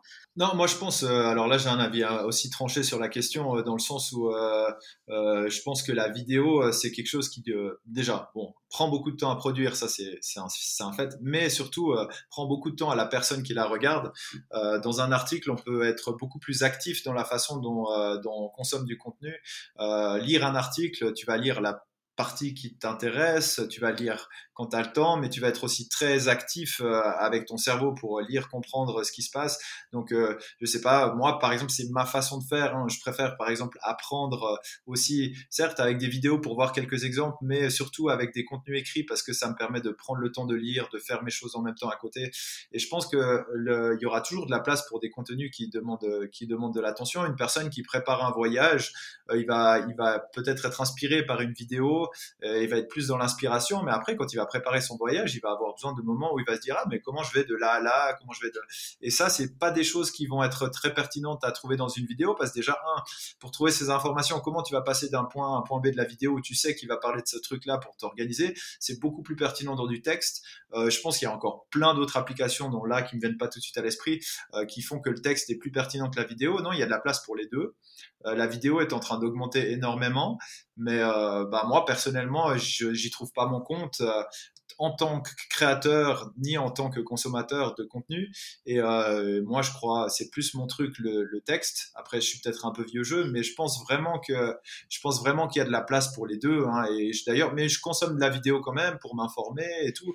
Mais euh, euh, je pense que le texte, il aura toujours sa place clairement et que peut-être même encore plus au fur et à mesure que les gens ils, ils auront plus envie d'avoir de, s'accaparer autant de temps euh, à, regarder des vidéos parce que ça va leur prendre de plus en plus de temps dans leur journée. Quand j'entends des potes qui me disent qu'ils passent deux heures, trois heures sur YouTube par jour, ben je me dis ben ouais ben non en lisant des articles tu peux t'y mettre au moment où c'est le plus opportun, t'as pas besoin de tout écouter. Euh, je pense que c'est plus pertinent euh, comme ça. Mais l'exemple que tu donnes, c'est souvent celui que je donne aussi. Prends juste l'exemple d'un itinéraire, en fait. Mmh. simplement, tu peux pas, en fait, planifier. Tu verras, enfin, je pense que tu verras jamais une vidéo aussi bien pensée qu'un bon article pour planifier un voyage ou un itinéraire. En plus de ça, ce que tu as mentionné, c'est qu'il y a des liens aussi dans les articles. C'est-à-dire que pour avoir des ressources supplémentaires ou pour aller chercher une information précise, tu peux mmh. faire des liens vers d'autres articles et compléter tes recherches. Et tu as plusieurs onglets ouverts et tu passes d'un à l'autre et tu planifies, tu écris sur un papier, etc. Tu n'auras jamais tout ça dans une vidéo condensée. Et je pense qu'en tout cas, dans la niche du voyage, et même dans d'autres, il y a sûrement plein de thématiques dans laquelle je pense que dans lesquelles je pense que la vidéo ne remplacera, ne remplacera jamais. Peut-être au mieux sera un complément. Tu vois maintenant des articles, je pense, ou avec des avec des vidéos, tu vois dans l'article qui complémentent, qui sont une, une version euh, vidéo de l'article, mais ça remplacera jamais complètement euh, le récit et l'écrit, je pense. Et moi, quand juste ajouter par rapport au contenu aussi, c'est que par exemple tout ce qui est contenu informatif, c'est très très touchy. Enfin, c'est dur de le faire en vidéo parce que les infos elles bougent, que ce soit des horaires, des tarifs, des machins. En fait, à l'écrit, nous, on passe maintenant une part importante de notre temps à mettre à jour des anciens contenus, mais quand tu fais ça en vidéo, ça devient vachement plus compliqué. Tu vois, tu commences à faire une vidéo sur comment aller d'un point vidéo A à un point B. La vidéo, elle est en ligne. Il change la station de bus, elle déménage de 2 km. T'en fais quoi? Enfin, tu vas pas retourner ta vidéo. Donc, du coup, enfin, après, il faut mettre des notes, mais du coup, c'est des commentaires en dessous. Dans un article, en fait, c'est des choses où tu mets une nouvelle carte, tu mets des nouvelles infos, et en fait, tu as du contenu qui reste frais, on va dire. Euh, mais globalement, l'un et l'autre sont complémentaires. Mais hein. Oui, complètement. Mais pour le pratique, après, aussi pour les façons, euh, ça dépend aussi des affinités de chacun, parce que là, du coup, ton podcast, il est aussi sur les gens qui veulent devenir entrepreneurs et qui veulent se mettre à leur compte. Donc après, ça va dépendre euh, aussi euh, des façons avec lesquelles ils sont à l'aise de s'exprimer, mm-hmm. de monétiser leur contenu. C'est clair, si tu deviens, entre guillemets, parlons de créateurs de contenu sur euh, YouTube et sur, euh, et sur Facebook ou sur Instagram, et eh ben, euh, la façon de gagner ta vie, elle sera différente que si tu, tu préfères l'écrit et le blogging et l'affiliation. Donc, s'il faut aussi que les gens ils aient chacun leurs affinités. Et moi, je trouve qu'il y a des créateurs de contenu sur YouTube qui font du très bon boulot et qui, mais, qui sont aussi très transparents avec leurs partenariats, même s'ils font des placements de produits et qui font de la publicité. Ça me va tout à fait tant que c'est fait de manière correcte. Donc, il y a de la place pour tout le monde et, et pour tous les, toutes les façon de créer des contenus et de gagner sa vie euh, en ligne comme ça. Simplement, il faut le faire de manière transparente et bien. Et je pense qu'il faut aussi accepter qu'on peut pas tout faire. Ah Parce que ça, c'est aussi une grande erreur que les gens, je pense que beaucoup font quand ils démarrent, qu'on a fait aussi. C'est alors, on va avoir un blog, on va être sur les réseaux sociaux, on va faire de la vidéo, puis ah bah tiens, on va faire un podcast aussi. Parce que nous, le podcast, c'est un format qu'on adore. On, a déjà pensé, on s'est dit, ah, on pourrait en faire un mais mon Dieu, on a déjà, on a un moment, on fait des livres. Mais en fait, les gens, toi, tu, tu disperses vachement. Et en fait, c'est bidule, il faut faire des choix. Donc nous, maintenant, on a décidé de se focaliser sur le blog, nos livres, et puis encore, on n'est pas les meilleurs exemples hein, pour euh, faire des choix. Tu vois, tu vois, on a fait des petites vidéos, deux, deux vidéos ces derniers temps. On s'était dit qu'on allait faire un petit peu de vidéos en plus pour s'exprimer sur des sujets genre réflexion, parce que finalement faire une vidéo, moi je trouve sur une réflexion, c'est plus facile de s'exprimer comme ça euh, que de, enfin, même si par écrit, par contre, ça prend beaucoup plus de temps, mais par contre, tu es beaucoup plus concis et, tu peux passer un message de manière plus concise que dans une vidéo. Mais euh, ouais, nous-mêmes, on a de la peine à, à, pas tout faire, et je pense que c'est important de, de, se focaliser sur euh, quelque, quelque chose spécifique qui te convienne mieux plutôt que de vouloir tout faire, mais pas très bien. Il y a deux choses sur lesquelles j'ai envie de rebondir. D'une part, le côté euh, quand tu disais, bah en fait chacun doit trouver sa voie. Et je pense que ce qui est, ce que j'aime bien mettre en avant dans le blogging, c'est qu'il y a beaucoup de personnes qui sont ok à l'aise avec les réseaux sociaux, mais il y a d'autres personnes qui sont beaucoup plus introverties. Et le blogging permet de pouvoir développer quelque chose sans devoir se montrer. Ça, je sais que j'ai beaucoup de personnes euh, qui écoutent ou même parfois qui avec qui je discute, qui me disent, mais j'ai pas envie de devoir m'afficher ou de faire des, des, réels en dansant ou devoir euh, faire une vidéo. Et ce que je peux parfaitement comprendre? Et du coup, le blogging permet de développer quelque chose sans devoir se montrer. Et de l'autre côté, tu as des personnes qui sont très spontanées, qui n'ont aucun problème à s'exprimer et qui ont déjà ça, entre guillemets, euh, dîné et qui devraient plus peut-être se focaliser sur la vidéo, encore une fois. Euh, l'autre chose euh, que tu disais, Fabienne, je pense que c'est mieux d'être régulier sur un canal dans lequel tu vas être régulier pendant des mois et des années plutôt que d'essayer d'être partout et de faire un petit peu de tout et au final, tu stagnes et tu avances un tout petit peu partout en même temps plutôt que de mettre ton énergie dans un canal ou deux. Et je confirme que le fait de lancer un, un podcast, c'est bien plus de travail que juste appuyer sur record, parler et puis poster. Non, il faut faire, il faut faire connaître le podcast, il faut trouver des personnes, je pense, pour le faire connaître qui sont intéressantes, euh, qui, sont, qui vont intéresser les personnes qui écoutent. Il faut avoir aussi, je pense, ce qui est, c'est avoir un début de communauté, parce qu'un podcast, ben voilà, les gens n'ont pas le réflexe d'aller taper euh, euh, recherche podcast entrepreneuriat, enfin peut-être, mais beaucoup moins que les moteurs de recherche par exemple. Donc effectivement, et d'ailleurs j'invite les personnes à aller voir votre, même s'il n'y a pas fait beaucoup de vidéos, euh, j'invite les personnes à aller voir votre chaîne YouTube parce que notamment euh, vous, vous êtes hyper transparent, même je pense que ça intéressera les gens, mais sur un peu les revenus qui, comme tu le disais, sont tabous. Vous avez fait une vidéo un peu FAQ dans laquelle vous êtes hyper transparent sur vos revenus et je trouve que peu de gens font ça et, et je pense qu'en plus vos vidéos sont hyper intéressantes et bien faites. Donc si vous voulez continuer à en faire, bah, c'est avec grand plaisir que je les regarderai en tout cas.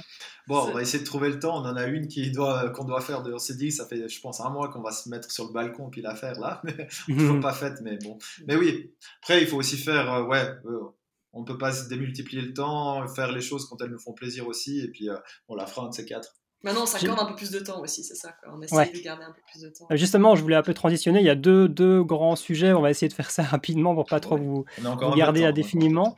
Mais en fait, il y a, il y a la, question de la diversification parce qu'aujourd'hui, vous n'êtes plus uniquement des blogueurs. Et je pense que c'est important dans l'entrepreneuriat, de manière générale, de, bah, de développer d'autres sources euh, de revenus, je pense. Et euh, c'est même, je pense, bénéfique et sain. Et c'est plus sûr, en fait, que tout dépend. On l'a bien vu avec le Covid, en tant que blogueur voyage, euh, si tu n'es pas diversifié, tu prends cher.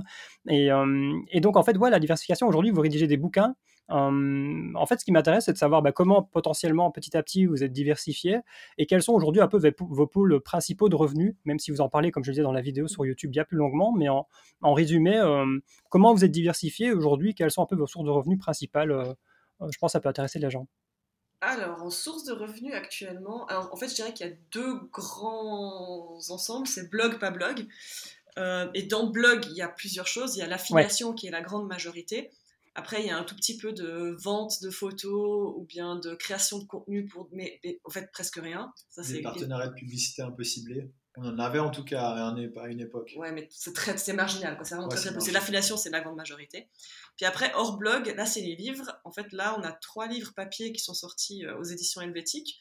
Donc ça, c'est des livres qu'on a, qu'on a rédigés, deux sur le thème de la rando et de la bière artisanale on pourrait y revenir. Et ça s'appelle Randobière. Ça s'appelle Randobière, porte bien leur nom. Droit au but. Voilà. Et l'autre aussi porte bien son nom, il s'appelle Destination Tour du Monde, donc c'est un livre sur préparer un tour du monde. Et après, maintenant aussi, ce qu'on fait de plus en plus, c'est des, euh, des, livres numériques, enfin des e-books, mais là, c'est plutôt des topo guides de randonnée. C'est un format que nous, on aime beaucoup. pour la rando, en fait, un des premiers conseils qu'on donne, c'est n'allégez pas, enfin, allégez votre sac, ne, ne, prenez pas trop de trucs. Donc là, on ne se voyait pas écrire des livres papier. Donc là, on fait au format numérique où les gens peuvent télécharger les cartes, enfin, les traces GPX et tout ça. Puis ça, c'est des formats que nous, on aime bien. Et puis, euh, donc je dirais que c'est ça nos deux principales sources de revenus. C'est ça, ouais. Bah, maintenant, ça doit être. Euh, je pense que cette année, on sera à 50-50. Donc 50% le blog et 50% les, les, les livres. Euh, et dans les livres, je dirais que c'est les livres papier. Ce sera les, les, au moins, je dirais, les trois quarts des revenus et un quart les e-books. Donc peut-être deux tiers, un tiers. Deux tiers, un tiers, ouais. C'est qu'on a un, un, livre, les livres de randonnée, randobière en France, Enfin, celui-là, parce que l'autre, il vient tout juste de sortir, donc on ne sait pas encore. Mais euh, il a extrêmement bien marché. On en a vendu genre 30 000, donc c'est quand même une énorme. Belle, c'est une belle source de revenus pour nous. On verra combien de temps ça dure, parce qu'effectivement, un livre, c'est aussi un peu périssable. Enfin, ça, ça, dure le temps que ça dure, quoi. Mais euh, même si on va le mettre à jour, peut-être qu'il y aura, il y aura des baisses. Ça va, ça va forcément baisser avec le temps. Mais ouais, c'est chouette d'avoir ces diverses sources de revenus. Puis dans le blogging, ouais, comme tu disais, l'affiliation, c'est de loin la principale. La vente de photos, ça arrive de temps en temps, mais c'est c'est pas récurrent. Des fois, on a des belles ventes de photos. Euh, ça, je pense, du coup, ça, ça c'est 10% de nos revenus. Et puis, on a parfois encore, euh, malgré euh, euh, toutes nos conditions qu'on met pour ce genre de sur, des partenariats avec des destinations. Des fous qui veulent bosser avec nous. Veulent quand même bosser avec nous. Mais, nous laisser le libre de créer comme on veut. C'est ça, en fait. Donc, à partir du moment où il y a, c'est rare, hein, c'est principalement pour des destinations qui sont en montagne ou des tours de randonnée avec qui on a eu l'occasion de travailler. Donc, en gros, ils nous laissent carte blanche. pour, pour, pour, pour, pour, organiser notre voyage et ils nous donnent un, un cachet journalier pour, donc euh, une, une, une, enveloppe journalière pour, pour travailler pour eux. Et en gros, ils nous laissent tout organiser. Donc euh, les gens, euh, en fait, les prestataires de services, de, soit de la randonnée, soit de la destination, ils sont même pas au courant qu'on a un blog. Donc on fait notre voyage comme d'habitude. On paye tout, enfin voilà. Sauf que notre cachet est négocié pour, être assez, pour englober tous nos frais sur place ainsi que notre rémunération. Mais ça, c'est aussi, je pense que 10% de, du côté blogging de nos revenus, donc 5% de nos revenus en tout. Donc c'est très épisodique une fois par année max. ouais. Et encore, en plus, dans l'affiliation, enfin, ce que les gens n'imaginent pas, c'est à quel point on peut diversifier dans l'affiliation aussi en tant que tel. Et, euh, et, du coup, ouais, pour les personnes qui, se lanceraient et qui aimeraient un jour euh, potentiellement monétiser d'ici six mois ou même quelques mois hein, leur blog progressivement, euh, qu'est-ce qui serait le plus intéressant aujourd'hui? Par quoi commencer? Parce que c'est vrai que l'affiliation, ce que j'ai tendance à dire, c'est que c'est hyper intéressant, mais quand tu commences à avoir du volume, parce que bon, si tu fais de l'affiliation sur Booking par exemple, bah voilà, surtout nous, on est un peu dans la niche backpacking, voyage sac à dos, etc. Bah, tu touches pas des commissions énormes à chaque réservation. Donc pour que ce soit un peu encourageant et significatif, est-ce que c'est peut-être essayer de mettre en place des partenariats qui vont avoir voilà des revenus un peu plus, des commissions un peu plus intéressantes intéressantes, par exemple, sur des produits un peu plus ou des services un peu plus un peu plus chers, par exemple, mais qui sont pertinents et ciblés. En tout cas, moi, ça a été c'est ce qui a fait la différence. Par exemple, typiquement les assurances, un PVT, c'est chez moi, c'est vraiment ce qui a été le début, et je me suis dit, ok, c'est possible de faire quelque chose de, de concret, quoi.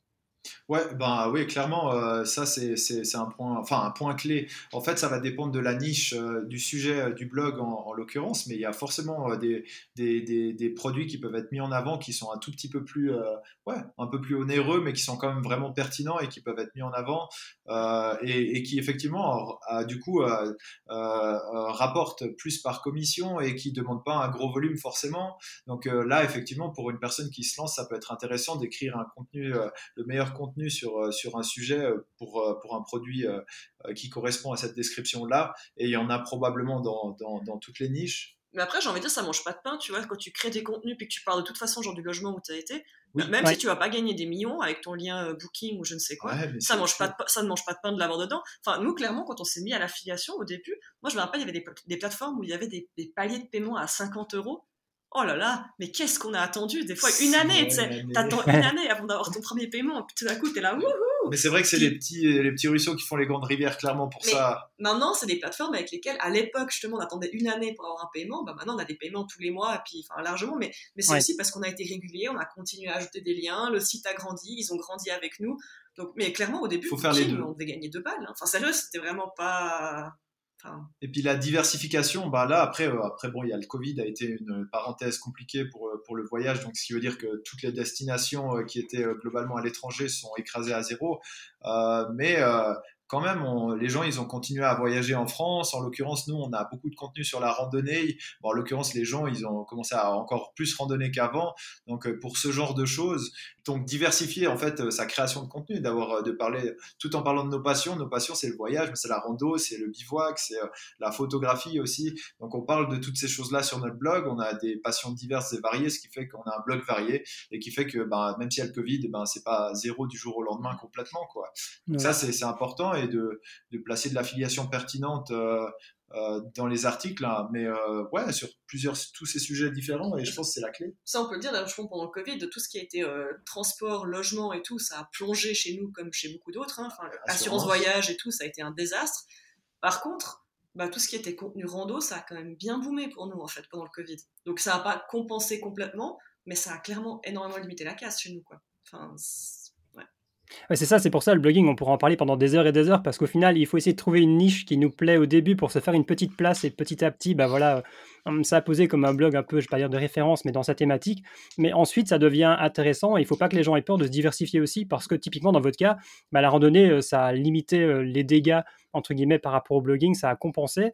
Alors que si vous étiez resté dans votre niche très précise ou juste par exemple le tour du monde, bah, vous n'auriez pas eu entre guillemets cette, euh, cette diversification. Donc en fait, les gens, je pense que il faut, ouais, c'est une question d'équilibre, euh, c'est un juste équilibre à trouver. Donc euh, trouver une niche au début pour se faire une petite place et puis bah, progressivement diversifier son blog progressivement pour en fait bah, avoir un blog qui est plus stable même quand ça bouge ou, ne pas tout miser sur une seule destination par exemple. Même s'il y en a qui le font par exemple, ça peut être toujours intéressant de, aussi de suivre et ouais, comme tu le disais ou comme vous le disiez, en fait votre blog il va évoluer avec vous.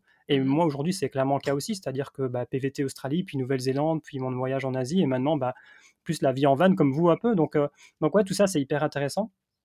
Alors, le, dernier grand pôle, sauf si vous voulez réagir par rapport à ça, mais le dernier grand pôle que je voulais voir avant de vous laisser tranquille, enfin, il y a même encore un petit peu deux, mais c'est par rapport à l'équilibre, en fait. Je pense que c'est des sujets sur lesquels vous êtes déjà exprimé aussi dans vos bilans, c'est hyper intéressant parce que, est-ce que vous avez encore le.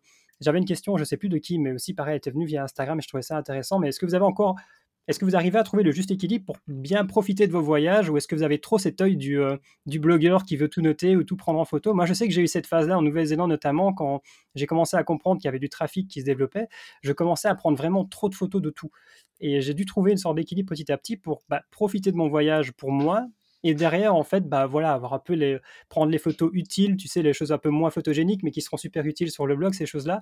Hum, Petit à petit, comment est-ce que vous avez réussi Est-ce que vous avez trouvé une sorte d'équilibre ou est-ce que c'est une quête? Je pense que c'est une quête euh, interminable, mais des choses qui vous aident à trouver un peu votre équilibre en voyage et euh, pour allier aussi, ne serait-ce que dans la vie quotidienne, à votre travail. Euh, quand on est entrepreneur, c'est un vaste sujet, on pourra faire un épisode juste là-dessus aussi. Mais, ouais, trouver l'équilibre entre ce, métier de blogueur et, et, donc le voyage et profiter de voyage. Alors, je pense que tu as raison quand tu dis que c'est une quête perpétuelle. Euh, nous, dans notre cas, je pense que la photo, j'ai une problématique monstrueuse, c'est que Benoît, en plus d'être blogueur, il est passionné de photos. Donc, tu vois, le concept du sunset romantique où tu sais, tu es assis à deux et tu regardes le soleil se coucher, c'est pas parce qu'il est blogueur que c'est pas le cas, mais c'est parce qu'il aime trop la photo, puis que du coup, de toute façon, il sera au sommet de la montagne. Mais il est romantique avec son trépied, peut-être. non, mais bref, donc du coup, voilà. Mais après, je pense qu'on est quand même devenu. Enfin, on n'a jamais été dépendant de, de, notre blog, tu vois, pour profiter de notre voyage. On n'a jamais créé nos voyages en fonction de notre blog non plus. Euh, mais non, mais c'est vrai. Après, c'est clair. Du coup, il y a un équilibre à trouver. Je pense que euh, nous-mêmes, je pense des fois, on se dit ah ouais, peut-être qu'on en fait trop. Là, on prend trop de photos et tout. Je sais pas. Euh, mais je pense que globalement, par rapport à, à, la majorité des gens qui dont c'est le métier. Euh, on est plutôt très light sur le sujet, ça veut dire qu'on va quand même, on priorise. Je pense c'est avec le temps en fait, on, on, priorise le voyage, on apprend à, apprécier. Bien sûr, on va faire les photos utiles et tout, et euh, aussi les belles photos, hein, parce que bah, c'est ça qui, moi, ça me fait kiffer perso. Mais ouais, le plus important, c'est quand même de profiter du truc. Après, je dirais que le blog, des fois, il met aussi le petit coup de, coup de fouet un peu, tu sais, genre de dire, genre par exemple, je sais pas, tu pars faire une balade, puis tu sais qu'il y a une cascade encore deux bandes plus haut. Puis là, tu te dis genre, oh la flemme. en vrai, pour le blog, ce serait quand même bien d'y aller. Mais des fois, on le regrette pas. Hein. Non, non, mais justement, et en fait, on a, on a vu plein de trucs cool, peut-être des musées qui sont genre incontournables, puis tu te dis, oh. Puis après, en fait, tu y vas, puis en fait, effectivement, trop bien. Et du coup, le fait d'avoir un blog, ça te pousse à te renseigner un peu plus en amont aussi, mhm. et du coup, peut-être à faire plus de trucs euh, que tu n'aurais peut-être pas fait sinon, quoi.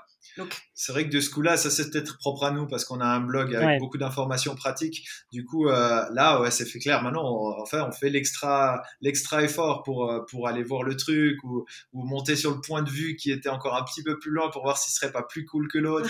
Et puis, tu vois, pouvoir créer après un guide avec un maximum d'informations. Donc, de ce point de vue-là, ça a une influence sur notre voyage, mais pas forcément négative, je dirais. Mais parfois, c'est vrai qu'on se dit, ah, chier, on aurait pu. Mais on se pousse quand même à le faire globalement assez souvent. Et puis, on est plutôt du genre à faire l'extra effort que de, de succomber à la, à la, flemme. Généralement, du coup, il n'y a pas d'article sur les destinations, on a été un peu flemmard, il n'y a pas d'article. Ouais, parce qu'après, on se dit, putain, on n'arrive on arrive rien à écrire, on n'arrive pas à écrire un guide ou un truc comme ça. Et puis, euh, ouais, on essaie vraiment d'être complet dans ce qu'on écrit, et c'est vrai que maintenant, euh, ouais. Mais euh, non, après, ça me dérange pas. Hein. C'est vrai qu'au final, c'est cool de pouvoir découvrir une, une région en profondeur. Mais je pense que ce qui aide aussi grandement dans ce point-là particulier, c'est que vous êtes deux blogueurs en fait. Euh, qui gérait le blog. Et moi, typiquement, je sais, pas, ça nous est arrivé là, hein, mais durant notre trip un peu en Andalousie, bah, il y a des endroits par lesquels je voulais faire un petit détour, tu vois, juste pour euh, même d'arrêter une heure ou deux, parce que je sais que ça fait partie des endroits, entre guillemets, entre guillemets un peu connus, et que ce serait intéressant de les inclure et d'avoir quelques photos, de pouvoir un peu en parler, même brièvement, alors que bah, ma copine Teresa, n'a pas forcément euh, besoin de s'arrêter là, par exemple, et donc du coup, parfois c'est un peu des négociations, mais vas-y, on fait juste une heure et demie, deux heures. Et là où vous êtes à deux, bah, effectivement, vous avez tous les deux ce regard, et puis vous avez un peu, vous motivez, entre guillemets, à faire ce petit effort parfois de temps en temps. Ouais, bon après ça, ça va, c'est pas non plus, euh, c'est pas, c'est pas, c'est pas un calvaire quoi. c'est ça, c'est ça qu'on se dit. C'est après maintenant on a conscience aussi que c'est un petit peu notre travail, donc on fait l'effort euh, avec plaisir. et, juste une question parce que vous avez acheté un van il y a quelques années, même un an ou deux, ou c'est assez récent. Quand vous êtes en road trip, moi c'est un, vrai, un vrai, une vraie question pour moi. Est-ce que vous arrivez à vraiment bien travailler durant votre road trip, à être productif? Ou est-ce que vous organisez vos journées, euh, par exemple le matin vous bossez, l'après-midi vous, explorez? Parce que moi je sais que quand je suis en road trip, j'ai fini par l'accepter, euh, je ne peux pas être hyper productif euh, durant mes road trips, je suis trop occupé à, à profiter de mon road trip. Et ça je pense que là aussi où ce que je disais ça a peut-être du sens, c'est le fait que vous soyez tous les deux entre guillemets, à bosser sur le blog ou être entrepreneur, et ma copine ne l'est pas forcément encore, même si elle réfléchit à des choses, etc., bah, c'est plus compliqué pour moi de lui dire, bah, écoute, vas-y, euh, cette demi-journée, occupe-toi, moi je travaille dans le van. Tu vois, comment est-ce que vous organisez euh, vos journées si vous arrivez à bosser en, en road trip, par exemple? Alors je dirais qu'on arrive à être productif en étant dans le van, dans le sens où on arrive à être concentré, on arrive à se trouver le temps parce qu'on est les deux assez consciencieux. Après, je dois dire aussi que le van pour nous, enfin nous on a un van euh, aussi, un, on a un L2 mais un H1, on, est, on, se tient pas debout, machin, c'est pas ultra confort, on est aussi assis sur nos sièges et tout. Donc en fait, je dirais plutôt que nous, on maintient les choses à flot pendant qu'on est en road trip, mais après nous, on a Maintenant, on a aussi plus trop de, scrupules à se louer des appartes, euh, même quand on est parti en van ou bien des trucs. Où juste, on bosse mieux avec une table et puis une vraie lumière et un vrai wifi. Parce que le van, t'as toujours aussi cet équilibre délicat entre se trouver le petit spot euh, secret, euh, magique, au milieu de rien. Ah merde, il y a pas la 4G. Et, et le, après, t'es sur l'air de camping-car de la ville où de toute façon, t'as pas spécialement envie d'être posé. Donc, enfin, moi, je préfère aller dans le spot où il n'y a pas la 4G. Puis ma foi, bah, on bossera pas ce soir. Et puis bah, après, on se loue un appart et là, on est en mode studieux, boulot. Et puis Ouais, il faut pas avoir peur de faire ça. Hein. Clairement, mm. je, je, suis d'accord avec elle. Pour le van, maintenant, on est aussi, je pense, du coup, on te rejoint sur ce coup-là de nouveau. Euh, on est moins, produ moins productif en van quand même. On arrive à, continuer à écrire des articles de blog, retoucher des photos, partager un petit peu euh, des contenus qu'on a envie sur les réseaux sociaux. Mais euh, globalement, pour être productif, on loue des appartes. je pense que ça, c'est tout un sujet aussi. Mais les vannes, on connaît aussi beaucoup de gens qui ont essayé de, ou qui, qui le font encore, d'être complètement à 100% dans leur van et à, et à, et à travailler depuis leur van en voyageant. C'est aussi un équilibre difficile à trouver, même si tu peux avoir un van plus grand, euh, ça reste quand même petit. Euh, donc euh, pour nous, finalement, on est assez content de, pouvoir juste d'accepter de, voyager avec notre van, travailler un peu quand même, mais de louer des apparts de temps en temps. Ça nous fait un bon équilibre. On en a pas ras le bol du van après, vu que tout on loue des apparts. Et puis, c'est un bon équilibre pour nous. Ouais, c'est ça. Bah, en fait, on fonctionne un peu de la même façon. En tout cas, euh, j'ai plus des phases où, pareil, on va louer un peu des appartements et où même ce que vous, vous faites pas mal aussi, c'est des co-living, c'est ça euh, Ce qui peut intéresser les gens. Et je pense que du coup, ça permet d'allier un peu le côté, euh, le côté bah, vie sociale, parce que bah, ça, c'est encore un autre gros sujet. On va pas aller là-dessus, sinon ça va jamais se terminer. Mais sur le côté, bah, trouver l'équilibre aussi social par rapport au métier d'entrepreneur, surtout quand on est nomade. Mais, mais pareil, il y a plein d'articles sur votre blog par rapport à différents co-living que vous avez testés.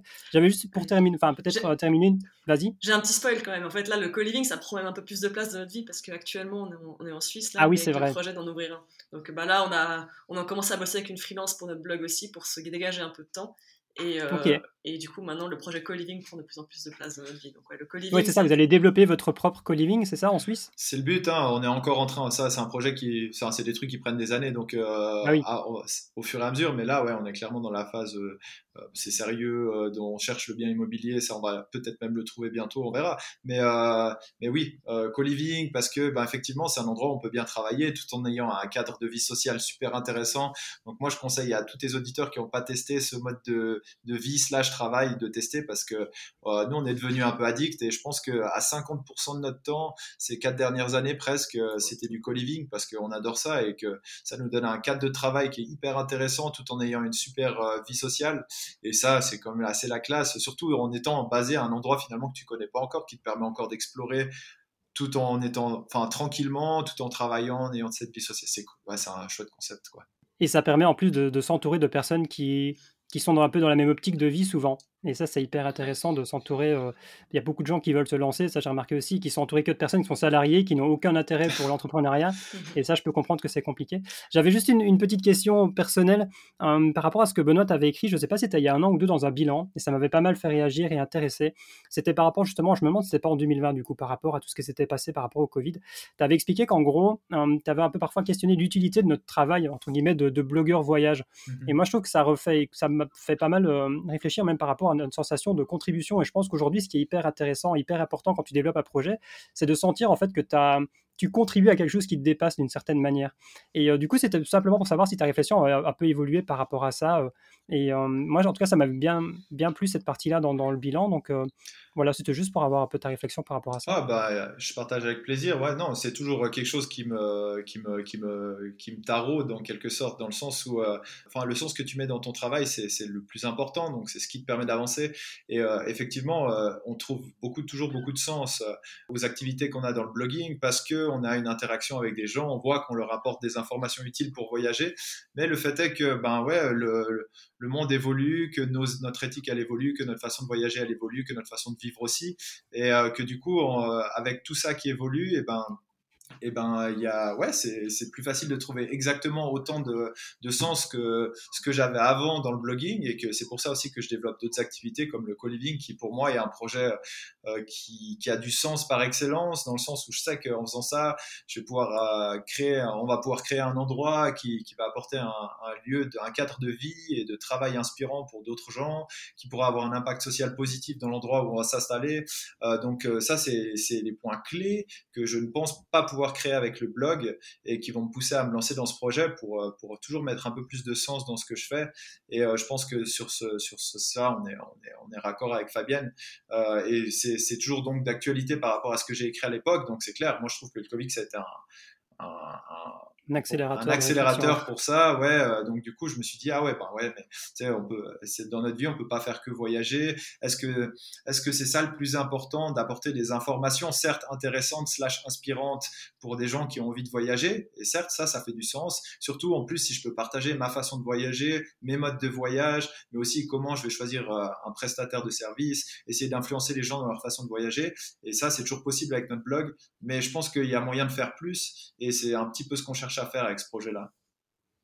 Ouais, puis je trouve que c'est hyper intéressant de s'ancrer. Ça, c'est un truc euh, qui me, qui me taraude de plus en plus, mais s'ancrer dans, le vrai monde. En fait, c'est pas juste avoir une activité qui repose sur le monde d'Internet d'une certaine manière.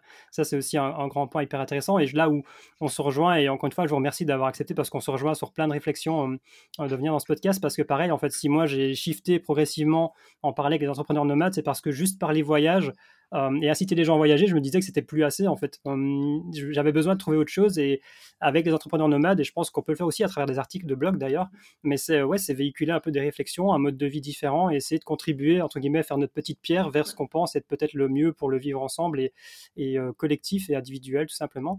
deux petites questions pour, pour, pour terminer et ensuite vous laisser parce que je sais que vous avez des invités qui arrivent bientôt, donc on va essayer de conclure.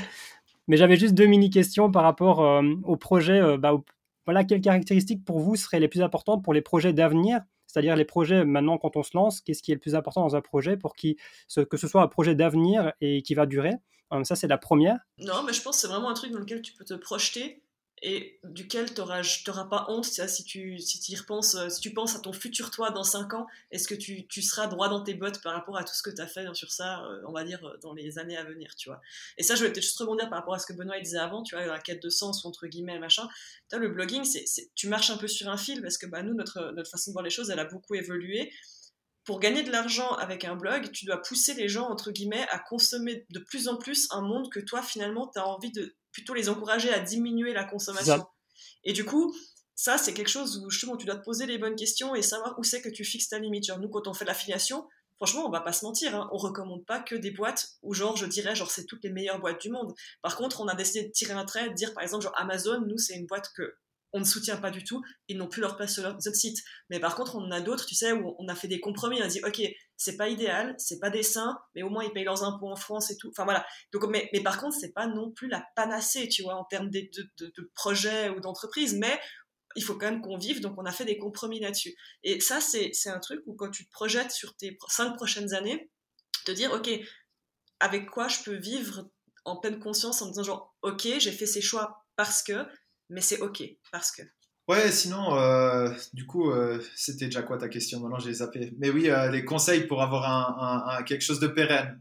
C'est ça, un projet qui, ouais, qui va durer, projet d'avenir un peu, bah mais ça englobe quelque chose qu'on n'a pas parlé encore, je pense, et qui est pour moi important et qui est pour moi une clé de pourquoi on a quand même réussi dans ce domaine-là, c'est de, ouais, de se renseigner aussi, de voir ce que les autres font, peut-être dans les autres langues, par exemple, pas forcément tout copier parce qu'il y a par exemple, je pense au, domaine, enfin, au, oui, au domaine anglophone, euh, qui est qui qui est pas à copier pour plein de choses, hein, mais mm. mais dont certaines choses sont intéressantes. Moi, je me rappelle que pour le SEO ou pour les revenus euh, passifs, l'affiliation, euh, je lisais, enfin, à l'époque, je lisais parce qu'il avait pas de podcast, mais un blog d'un gars qui s'appelle Pat Flynn, qui a un blog sur Smart Passive Income, ça s'appelle. Et du coup, il y avait pas tout qui était à apprendre, mais il y avait pas tout qui était acheté. Je me suis beaucoup inspiré de ce gars-là, d'autres gens. En fait, il faut se renseigner, pas que de gens qu'on connaît et je pense que c'est vraiment important de, d'apprendre des choses, euh, de se former, euh, parce que nous-mêmes, on est les deux très autodidactes et je pense que c'est une des clés qui a fait qu'on a réussi à. Donc, euh, il, faut, il faut se former, il n'y a, a, pas de miracle non plus, il faut apprendre des choses, appliquer des choses, tester. Et ça, c'est la clé de la réussite. je pense que si on s'était pas autant bien formé, je pense que pour en ce qui nous concerne sur le SEO, mais aussi ben, le côté technique, parce qu'on a un, blog qui est, ben, ben, je sais rien, il y a plein de trucs techniques qui sont importants pour qu'un blog il soit pas un, un navigable et qui ne pas 10 ans à charger, bah, c'est toutes des choses que je pense qu'il faut maîtriser.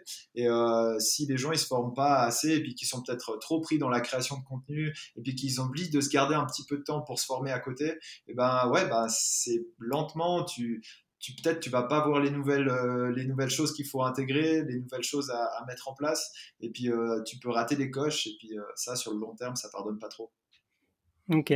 Et ouais, c'est vrai que moi, une petite réflexion, c'est par rapport au sentiment de contribution, encore une fois, c'est d'essayer de se demander dans les années à venir de quoi vont avoir besoin les gens de plus en plus. Et je pense qu'on en revient de plus en plus à l'humain aussi. Dans n'importe quel projet, je pense que l'humain a une part importante parce que de plus en plus les gens reviennent à l'essentiel et on le voit bien euh, quand on est privé un peu de choses superficielles. Ben, Qu'est-ce qui est le plus important? Ben, C'est toutes les choses qui sont les plus importantes pour, euh, pour l'humain, c'est-à-dire bien manger, euh, être sain d'esprit, avoir une bonne hygiène de vie, être en bonne santé, etc. Et dernière petite question, ensuite je vous laisserai promis. quelle qualité il faut avoir si vous deviez je pense, mettre en avant une qualité pour une personne, un entrepreneur qui se lance aujourd'hui pour justement durer en fait hum, sur la longueur. Bah, tu parlais aussi du fait de se former, donc ça c'est euh, une des qualités. Est-ce que c'est celle-là que, tu mettrais en avant? Et, pareil pour toi, Fabienne, est-ce qu'il y a une qualité que voilà, s'il y a une qualité qu'on devait avoir en tant qu'entrepreneur aujourd'hui en 2022 Bon alors moi, euh, curieux c'en est une, mais je dirais du coup persévérant. Euh, ça c'est, je pense, la qualité qui peut-être nous ouais, qui nous correspond le plus persévérant. Pas 10 ans de blogging, hein, ah, hein? Ouais, 10 ans de blogging. Bah, 10 ans de blogging, ouais, clair. Mais, mais surtout, euh, je sais pas, c'est valable aussi pour, euh, je sais rien, par exemple, quand je développe des sites web, bah, si j'ai un truc euh, qui merde dans le code, et ben, ça va me prendre peut-être parfois une demi-journée à faire fonctionner. Bah ouais, il faut que j'abandonne pas après 5 minutes. c'est valable pour plein de choses. Et la persévérance, je pense, c'est la clé, une des clés. Ouais, et puis aussi, alors, apprendre, documenter, apprendre des autres, oui, mais après aussi beaucoup s'écouter. Parce que nous, si on avait écouté des autres, tu vois, à l'époque, on a commencé à monétiser notre site et qu'on est parti un peu sur la rando, tout le monde se dit, vous êtes con. Après, après le backpacking, donc les gens qui dépensent 10 balles par jour, vous partez sur la rando, ou à part acheter des chaussures, les gens, ils vont marcher dans la montagne, ils vont pas dépenser 2 balles bah mine de rien pendant le Covid la rando par exemple ça nous a sauvés tu vois et c'est une passion et c'est un truc et on s'est écouté on a dit non mais en fait en vrai la rando c'est un truc auquel on croit et non c'est pas que un loisir de vieux. Donc certes on vieillit mais maintenant, les jeunes se mettent de plus en plus à la rando aussi. Et puis ouais avec un peu de créativité tu peux trouver une façon de les topo guides ça arrivé un peu par hasard mais ouais voilà il faut être un petit peu créatif euh, mais au début rando les jeunes disaient c'est une activité de retraité quoi. C'était vraiment ils étaient un peu là mais pourquoi de la rando quoi? Il y a personne de 20 ans qui fait de la rando quoi. Maintenant tu regardes sur les tours de rando machin il y a plein plein de gens aussi qui se mettent à faire de la rando, quoi. Ouais, du coup, c'est pas, c'est pas nous, hein, c'est la, la, mode jusqu'à évoluer, mais nous, c'était un truc auquel on croyait et on aimait, donc on l'a fait aussi. Quoi.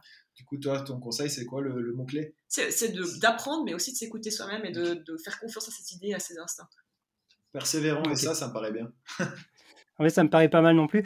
Bah, euh, pour gentiment terminer, je ne sais pas s'il y a euh, des choses sur lesquelles vous travaillez en ce moment. C'est un peu l'instant pub pour les gens qui vous ont écouté jusqu'ici. euh, où on peut vous retrouver, où on peut vous suivre euh, si vous avez des projets, bah, le co-living notamment, mais on peut vous retrouver sur forcément nouveau-monde.com, c'est votre blog, sur votre chaîne YouTube. Je ne sais pas s'il y a d'autres projets. sur la chaîne YouTube, il faut attendre un moment avant de nouvelles. Hein. Je pense que le mieux pour avoir de nouvelles, c'est notre newsletter quand même. Quand même. On publie très sporadiquement aussi sur Instagram et Facebook, mais en vrai, on préfère que les gens nous suivent euh, par newsletter et qui n'hésitent pas à répondre aussi. On, aime bien répondre aux mails et euh, enfin, recevoir des mails et y répondre. On est, euh, voilà, c'est un canal qu'on aime bien. Ok, bah pour gentiment vous laisser, je vous remercie encore une fois profondément parce que c'est un vrai plaisir d'échanger avec vous. J'aurai encore plein de questions à vous poser. Peut-être qu'un jour, à l'avenir, on ne sait jamais, on fera peut-être un épisode euh, pour parler peut-être d'autres sujets. Il y a plein de sujets sur lesquels je pense on, on pourrait discuter pendant des heures. Je vous remercie encore une fois et puis, euh, et puis je vous souhaite le meilleur pour votre projet de co-living. Et puis, quels sont vos projets, juste là un peu pour terminer, de, de voyage dans, dans les mois ou dans les années qui viennent? On est nul pour prévoir l'avance, donc euh, globalement, on prévoit pas nos voyages.